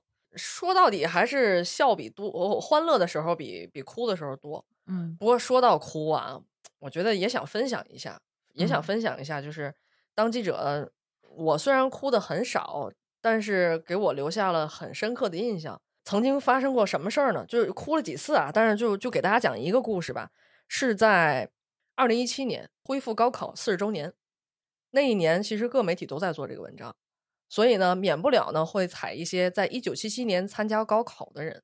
我当时是采访了三位呃一姐的校友，南开大学的校友，突然 Q 到我了，吓我一跳。一姐校友嘛，有一位南开大学校校友，他是现在是天津师范大学的老师，叫卢志安，这位老师是个男的，他应该已经退休了，他给我留下印象非常深。我给大家讲一讲大概他的故事啊，在那个特殊的年代到来之前，他最后是读到了高二年级，读到高二年级之后，本来也是雄赳赳气昂昂的想参加高考嘛，结果特殊的年份来了。然后十年这十年的过程当中，他也慢慢慢慢就一点点就安排了工作。一开始是在河东区当老师，那个时候也还是有有有学校的，有老师的，但是那个时候没有教育可言，就是所有的学生用他的话说就是地痞和流氓。我去当老师就是管地痞和流氓去的，然后上课呢就是就语文课讲一首毛主席的诗词：“久有凌云志，重上井冈山。”他说天天就讲这个，然后他印象特别深，是在一九七七年十月二十一号。你想啊，他都他都六七十岁了，他还记得这一天。他说那天他干嘛呢？十一月份那会儿，呃，十月底那会儿也是秋天，跟现在应该差不多。他带着学生们在院子里扫落叶，扫着扫着落叶呢，学校里就来了一个比他岁数稍微大一点的老师，就跟他说：“卢志安，我告诉你，广播电台说了要恢复高考了。”然后卢志安说：“不可能，我不信。”他说：“那你不信的话，你可以去看看报纸。”然后他立马就把这个条就给扔扔下了，然后就跑到传达室去找报纸。但是那个报纸还没来，广播电台已经播了。然后他就一直在焦虑的等这个报纸，终于把这报纸等来了。他说：“一打开头版，真的是恢复高考。”平地一声惊雷，他说：“就这是他原话。”但是咱们也知道，就是大政策要先出，后面再出细则。他又焦虑的等了好几天细则，细则出来以后一看，他刚好符合这个政策。当时不是有各种年龄什么什么政策吗？嗯他当年三十岁，符合政策，而且还有一点特别吸引他，就是说有五年的工作经验之后是给是可以给这个给补贴的，就是你上大学这四年期间。然后他就觉得我已经三十岁了，我这一生不能就像现在这么过，这可能是我唯一的机会。换句话说，往大了说，时代我们不能辜负它。然后他就开始复习，因为他的底子还是比较好的。但是那个时候，其实社会上的大环境是不太，还是不太支持，学校也不给放假，一个礼拜只歇一天，所以他干脆就住在了教室，没事儿就自己找个小桌子在那复习。说有一天啊，就他他这个班叫乱班，你知道吗？就是尤其是最乱的一个班。有一天，就是这帮同学在该上课的这个点儿了，卢志安忘了要上课这事儿，自己在那复习。这帮同学一个都没敢吱声，全都在教室里边自习，就不打扰卢志安，不打扰卢老师复习。他说：“后来我想想，还是挺感激这帮孩子的，平时管不住啊，这会儿还行。关键时刻乖了啊！对，然后在十当年十二月不就参加高考了吗？接到通知书的时候，他给我讲了这个细节。当时啊，他正在河北省一个农村乡下，他回老家，因为他姥姥那两天去世了。然后一家人在给他姥姥下葬的时候，这时候那个村里的大喇叭就响了。他当时跟我学的，我也我也大概模仿一下，他是这么说的：天津的壮婆家的大姑姑家的大外甥儿卢志南，天津来电报了，你考上南开大学了。再说一遍。啊，然后当时啊，这大喇叭声音特别响，就把那个坟头那个乌鸦哗就给吓跑了，那乌鸦哗就往上飞。这太抓马了。然后那个飞的时候就碰到那个杨树，杨树上都是厚厚的雪，那雪块啊哗就往下掉。然后他说，当时他就扑通一下给他姥姥跪下了，就在那坟前哐哐哐就磕了好几个头，然后站起来望向远方，吟诵了一首诗。时间开始了，他说，一个新的时代真的来了。我觉得这像电影，特别抓马，我觉得。他说的时候，他说完这最后一句时候，我眼泪都流下来了，不行了，你知道吗？双双鱼小黑又上线你说这是一种什么样的心情？就这种泪水是是一种什么样的心情你说的这个是你的眼泪是吧？啊？对，我说的是我在采访中采访对象的眼泪，哦，就好像有的时候我不知道你们采访的时候会经常把人采访哭了吗？哦会，啊，那不是不是那个不是我的问题就好。有的时候 其实对方有点莫名其妙的哭，就是他会有点亢奋。嗯，反正就是有的时候我我在采访中有的时候就觉得，呃，聊着聊着就把人家给聊哭了。嗯，我要说的是一个特别触动我的，其实是前两年的时候，大家我不知道注意记记得不记得，就是关于那个心脏支架谈判。原来一个心脏支架不是要一万多块钱吗？至少一万多块钱均价。啊后来谈判到最低五百多，嗯平均均价是七百多块钱。，集采是吧？，对，那是嗯第一次，呃，国家在这种高值耗材上的集采谈判。嗯，当时带量采购，就这个当时这个新闻一出啊，就是真的是整个全社会都在热议。首先，你就说它这个从原来的一万多到七百多块钱，这么大的水分怎么挤的？而且降价之后又有很多的社会影响，比如大家会关心降价之后它的质量有没有问题，而且降价之后，咱咱们说这个医生的或者是整个这个行业，它整个就是大大洗牌了，其实。对，对吧？他的待遇、他的收入都会受到影响。就当时有很多关于这方面的讨论，而且这个采购它不单单是价格的谈判，因为集中带量采购它其实是一个系统问题。它如何能够把价压下来？其实它一个关键的核心就是你要带量来采购，嗯它需要统筹全国的这个参加这次集采的医疗机构，不同省市的不同的医疗机构对不同产品的需求，其实是一个非常细致的工作。它需要做一个工作量太大对，了，它需要做一个很细致的这样的一个前期的设计，同时呢还要对接这些厂家，就是其实这中间是一个很复杂的一个博弈的过程。嗯你想这项工作多么艰难，可想而知。当时我去采访的是这次工作的一个负责人，因为这个负责人其实在若干年之前我就采访过他，他之前也是被委以重任，承担了一项特别重要的一项改革工作，而且不只是在天津，甚至在全国来讲都是非常重大的一个改革工作。我记得那个是在一几年，一四年、一五年，当时他那时候接受我采访的时候，他说我做这项改革工作是如履薄冰，但是到这次集采，我们后来聊到最后，他竟然就流眼泪了，我当时特别意外。其实为什么他会流眼泪呢？就是他在给我讲，我问到他这个呃这次结果，呃是不是你预想到的，是不是达到你们的预期了？他当时给我掏出手机来，给我看了一个他说这是我朋友圈里加上之后没有再说过话的一个人，是一个老同志。他说给他发的一个微信，大概内容啊，就是说你们做了一件就是对人民特别有利的事情。就其实真的是很朴素的几句话。他当时说着念着这个留言，他就哭了，就不禁就是失声痛失也没有痛哭吧，就不禁失声就就哭了。我当时真的很意外，因为他作为一个主要的领导，而且又是什么场面没见过，为什么嗯要因为这件事情？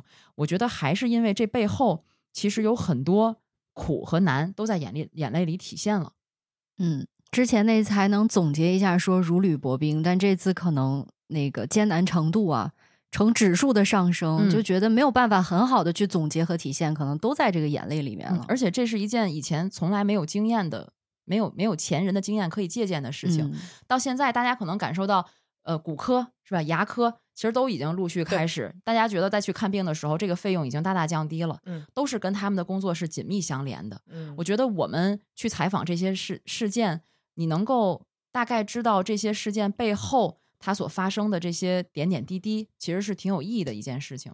咱们说起来，曾经采访的这些经历，还是你平时觉得总觉得工作已经平淡如水了，但是细细数来啊，感觉还是挺，感觉曾经的曾经那么有激情，但怎么现在就？我说句实话，我我年头到现在干记者有，这是明年第十年，我觉得其实有些东西已经不像过去那么的兴奋了。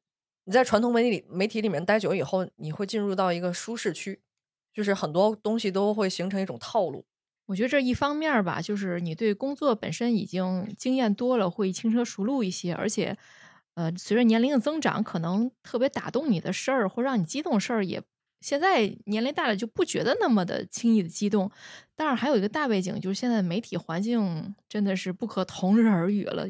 对，原嗯。来传统媒体的记者早年间是无冕之王啊，但是后来不是无冕之王的时候，我至少我刚工作那那几年，我还能够大概感受一点传统媒体记者的这个这个光环，爱光环。嗯对，嗯但是现在有的时候我自己都觉得有点尴尬，就是有时候在采访一些事情的时候，会发现哦，只有我一个是传统传统媒体记者，哦，周围将近十个媒体的都是自媒体，或者是、对，或者是网络呃，或者是广告公司。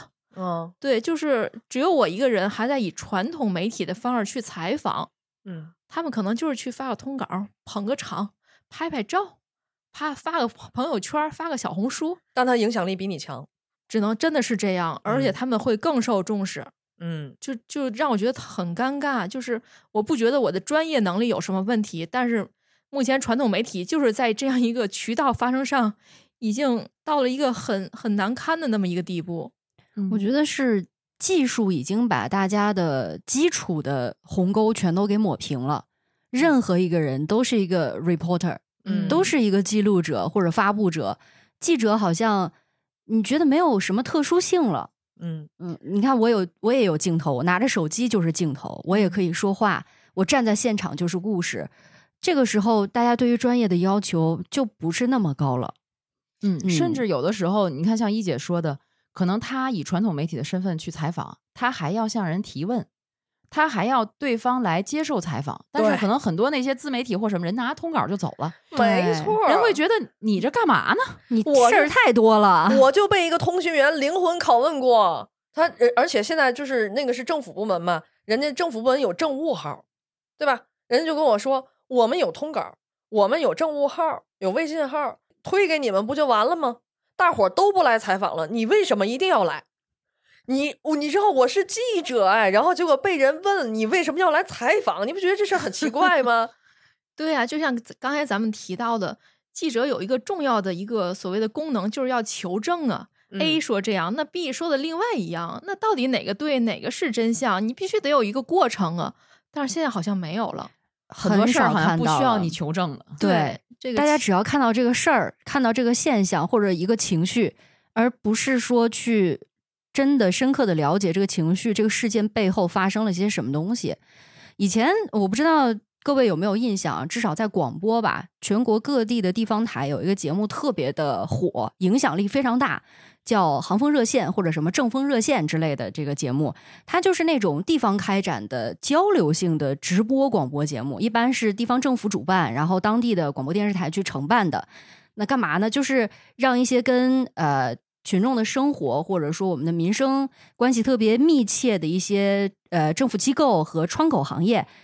这些负责人把他们叫到直播间来啊，就是在这个过程当中，我们直播就打电话，或者说把这个问题提出人请到现场，问大家说，问他们这个事儿怎么解决，对吧？曾经这类节目的影响力有多大呢？嗯毫不夸张的说啊，一期节目落马一个官员，嚯，嗯但是现在这类节目的影响力就真的没有那么大了，更多的时候他可能做一些政策解读啊，也没有曾经那么犀利了。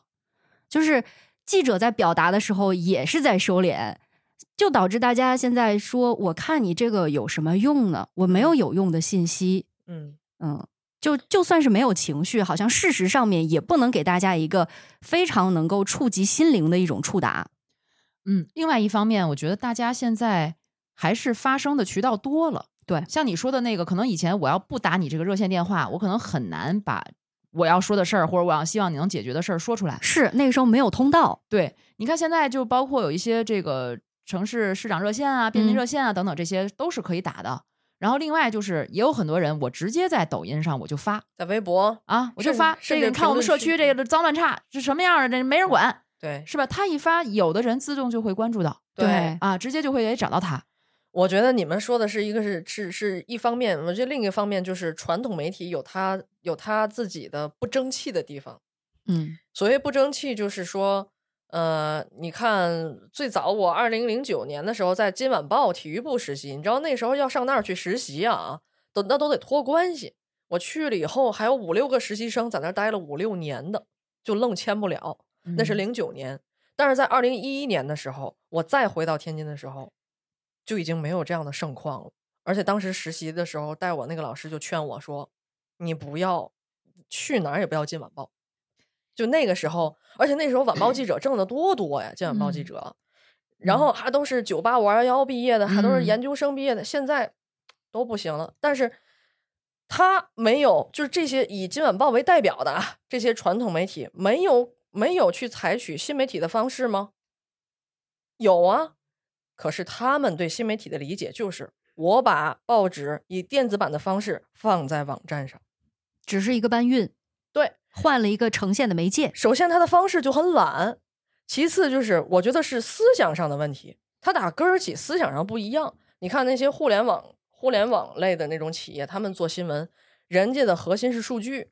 我不知道我说的对不对啊？我自己体会啊，因为有很多文章也分析了，但是我自己体会就是，人家的核心体系是数据，人家是用数据来反推，是来推动内容的生产。嗯，就像元气森林一样，元气森林它不是一个饮料公司，它是互联网公司，它有二百多种饮料，然后用数据来分析哪些哪些饮料上市更好，它更能盈利，效果更好。人家是用数据算出来的，包括咱们之前说那盒马，人家怎么铺垫。可是传统媒体是干什么？是哦，外边是新媒体的世界了，我要不要进去？首先他犹豫，其次他下决定的时候就已经晚了。第三，他进去的时候，他依托的是别人家的平台。对，微信、抖音、微博，他对外宣称我们有自己的官微，有自己的双微，有什么什么，你没有自己的平台。那好了，你在别人的平台上，你不知道人家的算法是怎样，你要先开始摸人家的算法，用你的内容不断的去试错，不断去试试错，然后最后再反推回内容。这个时候，外边的世界已经瞬息万变了。可但是做平台这件事情啊，传统媒体不是没有尝试过，尤其是近些年集团化的这个进程，很大一部分的工作重点就放在做平台上。但是这个时候下场去做平台，你的优势在哪里呢？嗯，咱们没有而且这样的一个地方一个平台，对，对，现在谁还会就是下一个地方的平台？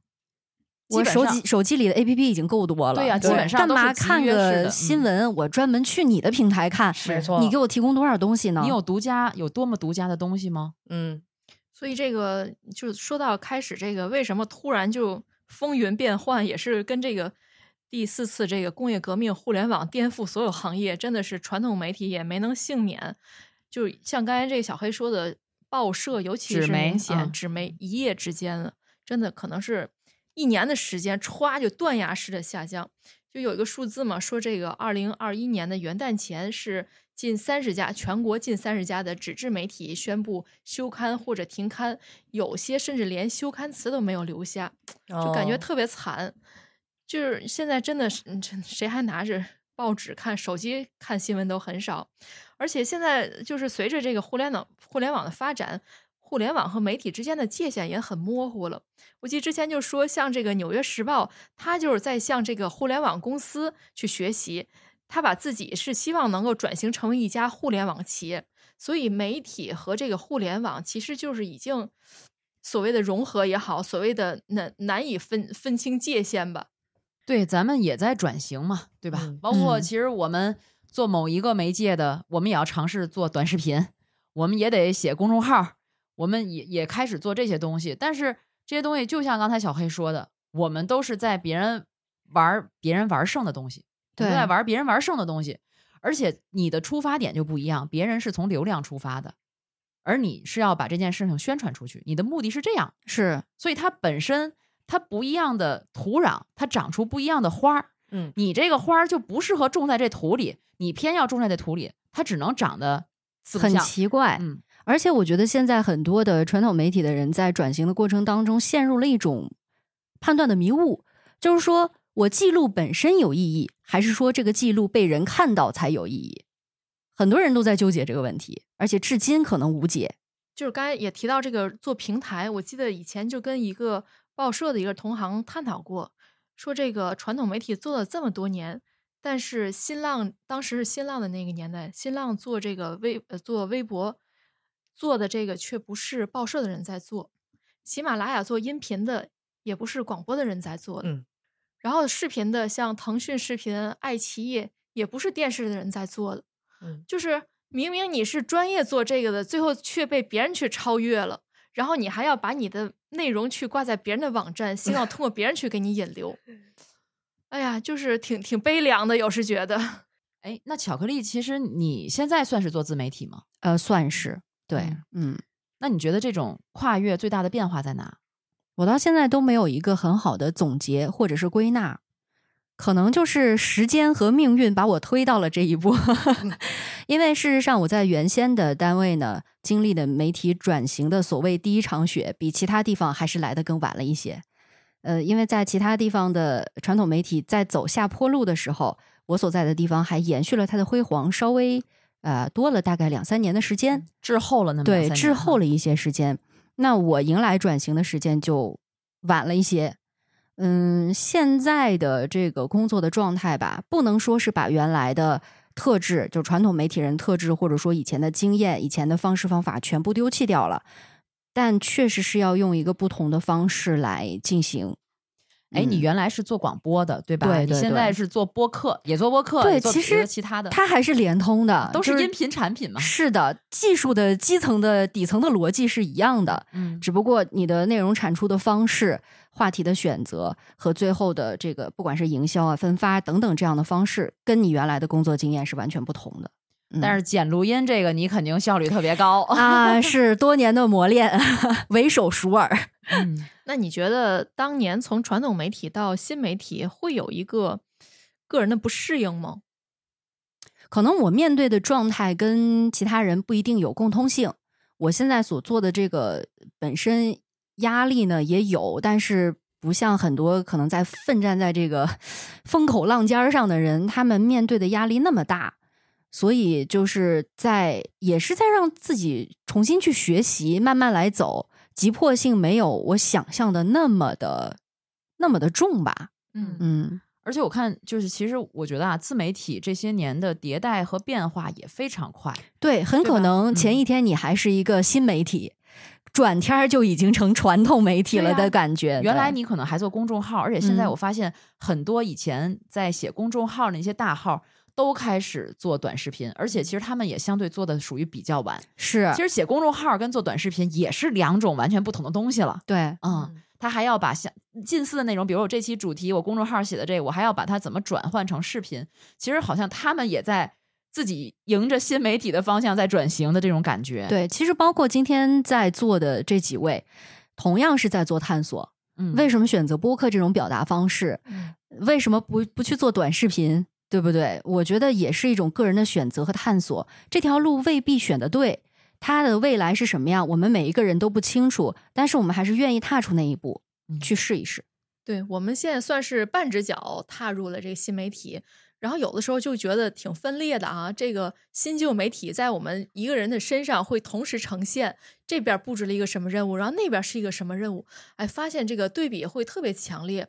那我们做一年这个播客下来呢，也是觉得这就是首先它很多这个出发点是不同的，比如你做传统媒体可能是舆论引导。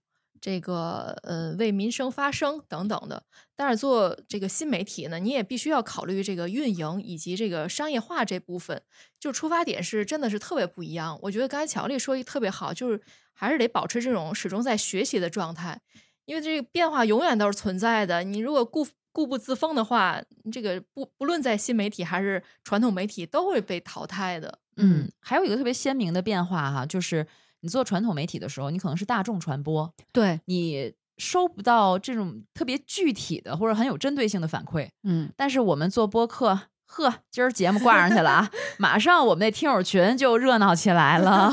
针对某一句话，可能大家都能讨论半天。是，而且嗯大家好像大家感兴趣的点，有的时候哎，让我们也挺意外的。嗯，就是我们可能说到这儿也没觉得特别特别有什么，就是有什么特别设计的嗯特别之处，对但是没想到我们听友会特别。呃，喜欢或者是嗯他们会反馈比较多，而且在嗯听友群里面，其实他进行了一次二次传播，就是我嗯们这次传播之后，听友群里面听友他又分分享他的经历，嗯然后其他的听友再进行这样的互动，我觉得这是一个特别有意义的这种互动，给我嗯们有很多反馈，也让我们更优化我们在下一期再做节目。嗯，我觉得更像是一种表达的涟漪。嗯嗯，对，这个我记得当时就感触特别神奇，咱们好像还在咱们的小群里分享过，是第一次直接的听到这么多人对你的内容进行这种回馈和这个评论，就一个很神奇的感觉，就反正一姐就是呃，一直就觉得咱们听友群的那个人群都特别的高精尖，对对对，就是我我们在插播广告吧，是吧？哎对听我们节目啊，想跟我们继续深入探讨的，可以加我们的听友群，具体添加方法可以在节目内容简介里看到。行，广告时间结束哈。嗯 自己给自己，呃，就是说，虽然我们今天啊从头到尾说了这么这么多我们的经历，我们自己的感受，其实做记者这个职业还是让我们感受到很多幸福哈。如果我们不是记者，可能我们也没法做这个原汤化原食，没法跟嗯大家讲好多、这么多我们亲身经历的、亲身体验的这些故事啊。为了原汤化原食，我也不能辞职。所以就像咱们这个题目，这意意难平，我觉得还是有这意义的，对吧？如果嗯咱们躺平了、摆烂了，什么意难平，爱谁谁，对吧？就是我觉得咱们还有这么一份愤怒或激情在的，所以我是觉得，不管是做嗯传统媒体还是做播客，还是得保持这份初心，这份意难平。带上你的口红，对对对，你看，像美国新闻人普利策，他就有一句名言，他说：“倘若一个国家是一条航行在大海上的船，新闻记者就是船头的瞭望者。”那我们不仅在我们的工作中是瞭望者，我们还得带着口红在播客里当一个前沿的这种主播哈。美美的瞭望着，嗯，只要不掉那个马葫芦，掉掉 井里就行。哎也就你遇到这种事儿，而且你看，我还看到最新的一些媒体的动向，也是前一阵儿这个呃全球全球的这个传媒盛会，就提到了几个趋势是值得这个重点关注的，包括媒体和这个科技公司的竞争加剧，包括这个随着订阅疲劳的出现，广告重新走到聚光灯下，包括这个 AI 和元宇宙被寄予厚望。所以我觉得这个行业还是挺有意思的，就保持这种学习和初心，你就你就玩儿去吧，这么多可玩儿的内容了。你玩儿去吧。这就是为什么说佛系做记者，不是说你就不认真了、不干活了，而是以玩儿的心态认真的去对待很多事情。看待世界风云变幻，没错，没错。一边骂骂咧咧，一边继续埋头苦干。好嘞，见面，哔哔。行了，这一期真是太长了，一周年，我们有太多的话要想跟大家说。呃，结吧，这一期就是这样啊。感谢大家收听，大家可以在各大音频平台搜索“原汤化原食”，话是说话的话。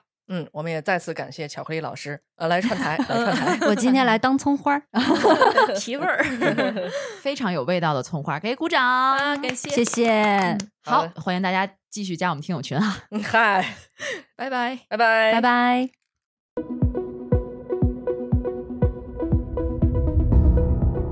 感谢您收听本期节目。本期播客节目由津津乐道制作播出。你也可以在我们的官网 d a o 点 f m 找到我们的更多内容作品。如果您喜欢我们的节目，欢迎在微信、微博、朋友圈等社交媒体转发分享。您的分享对我们而言十分重要。如果您希望与我们互动，可以关注我们的微信公众号“津津乐道播客”，天津的津，欢乐的乐，道路的道。在关注后按提示操作，即可加入我们的听友社群。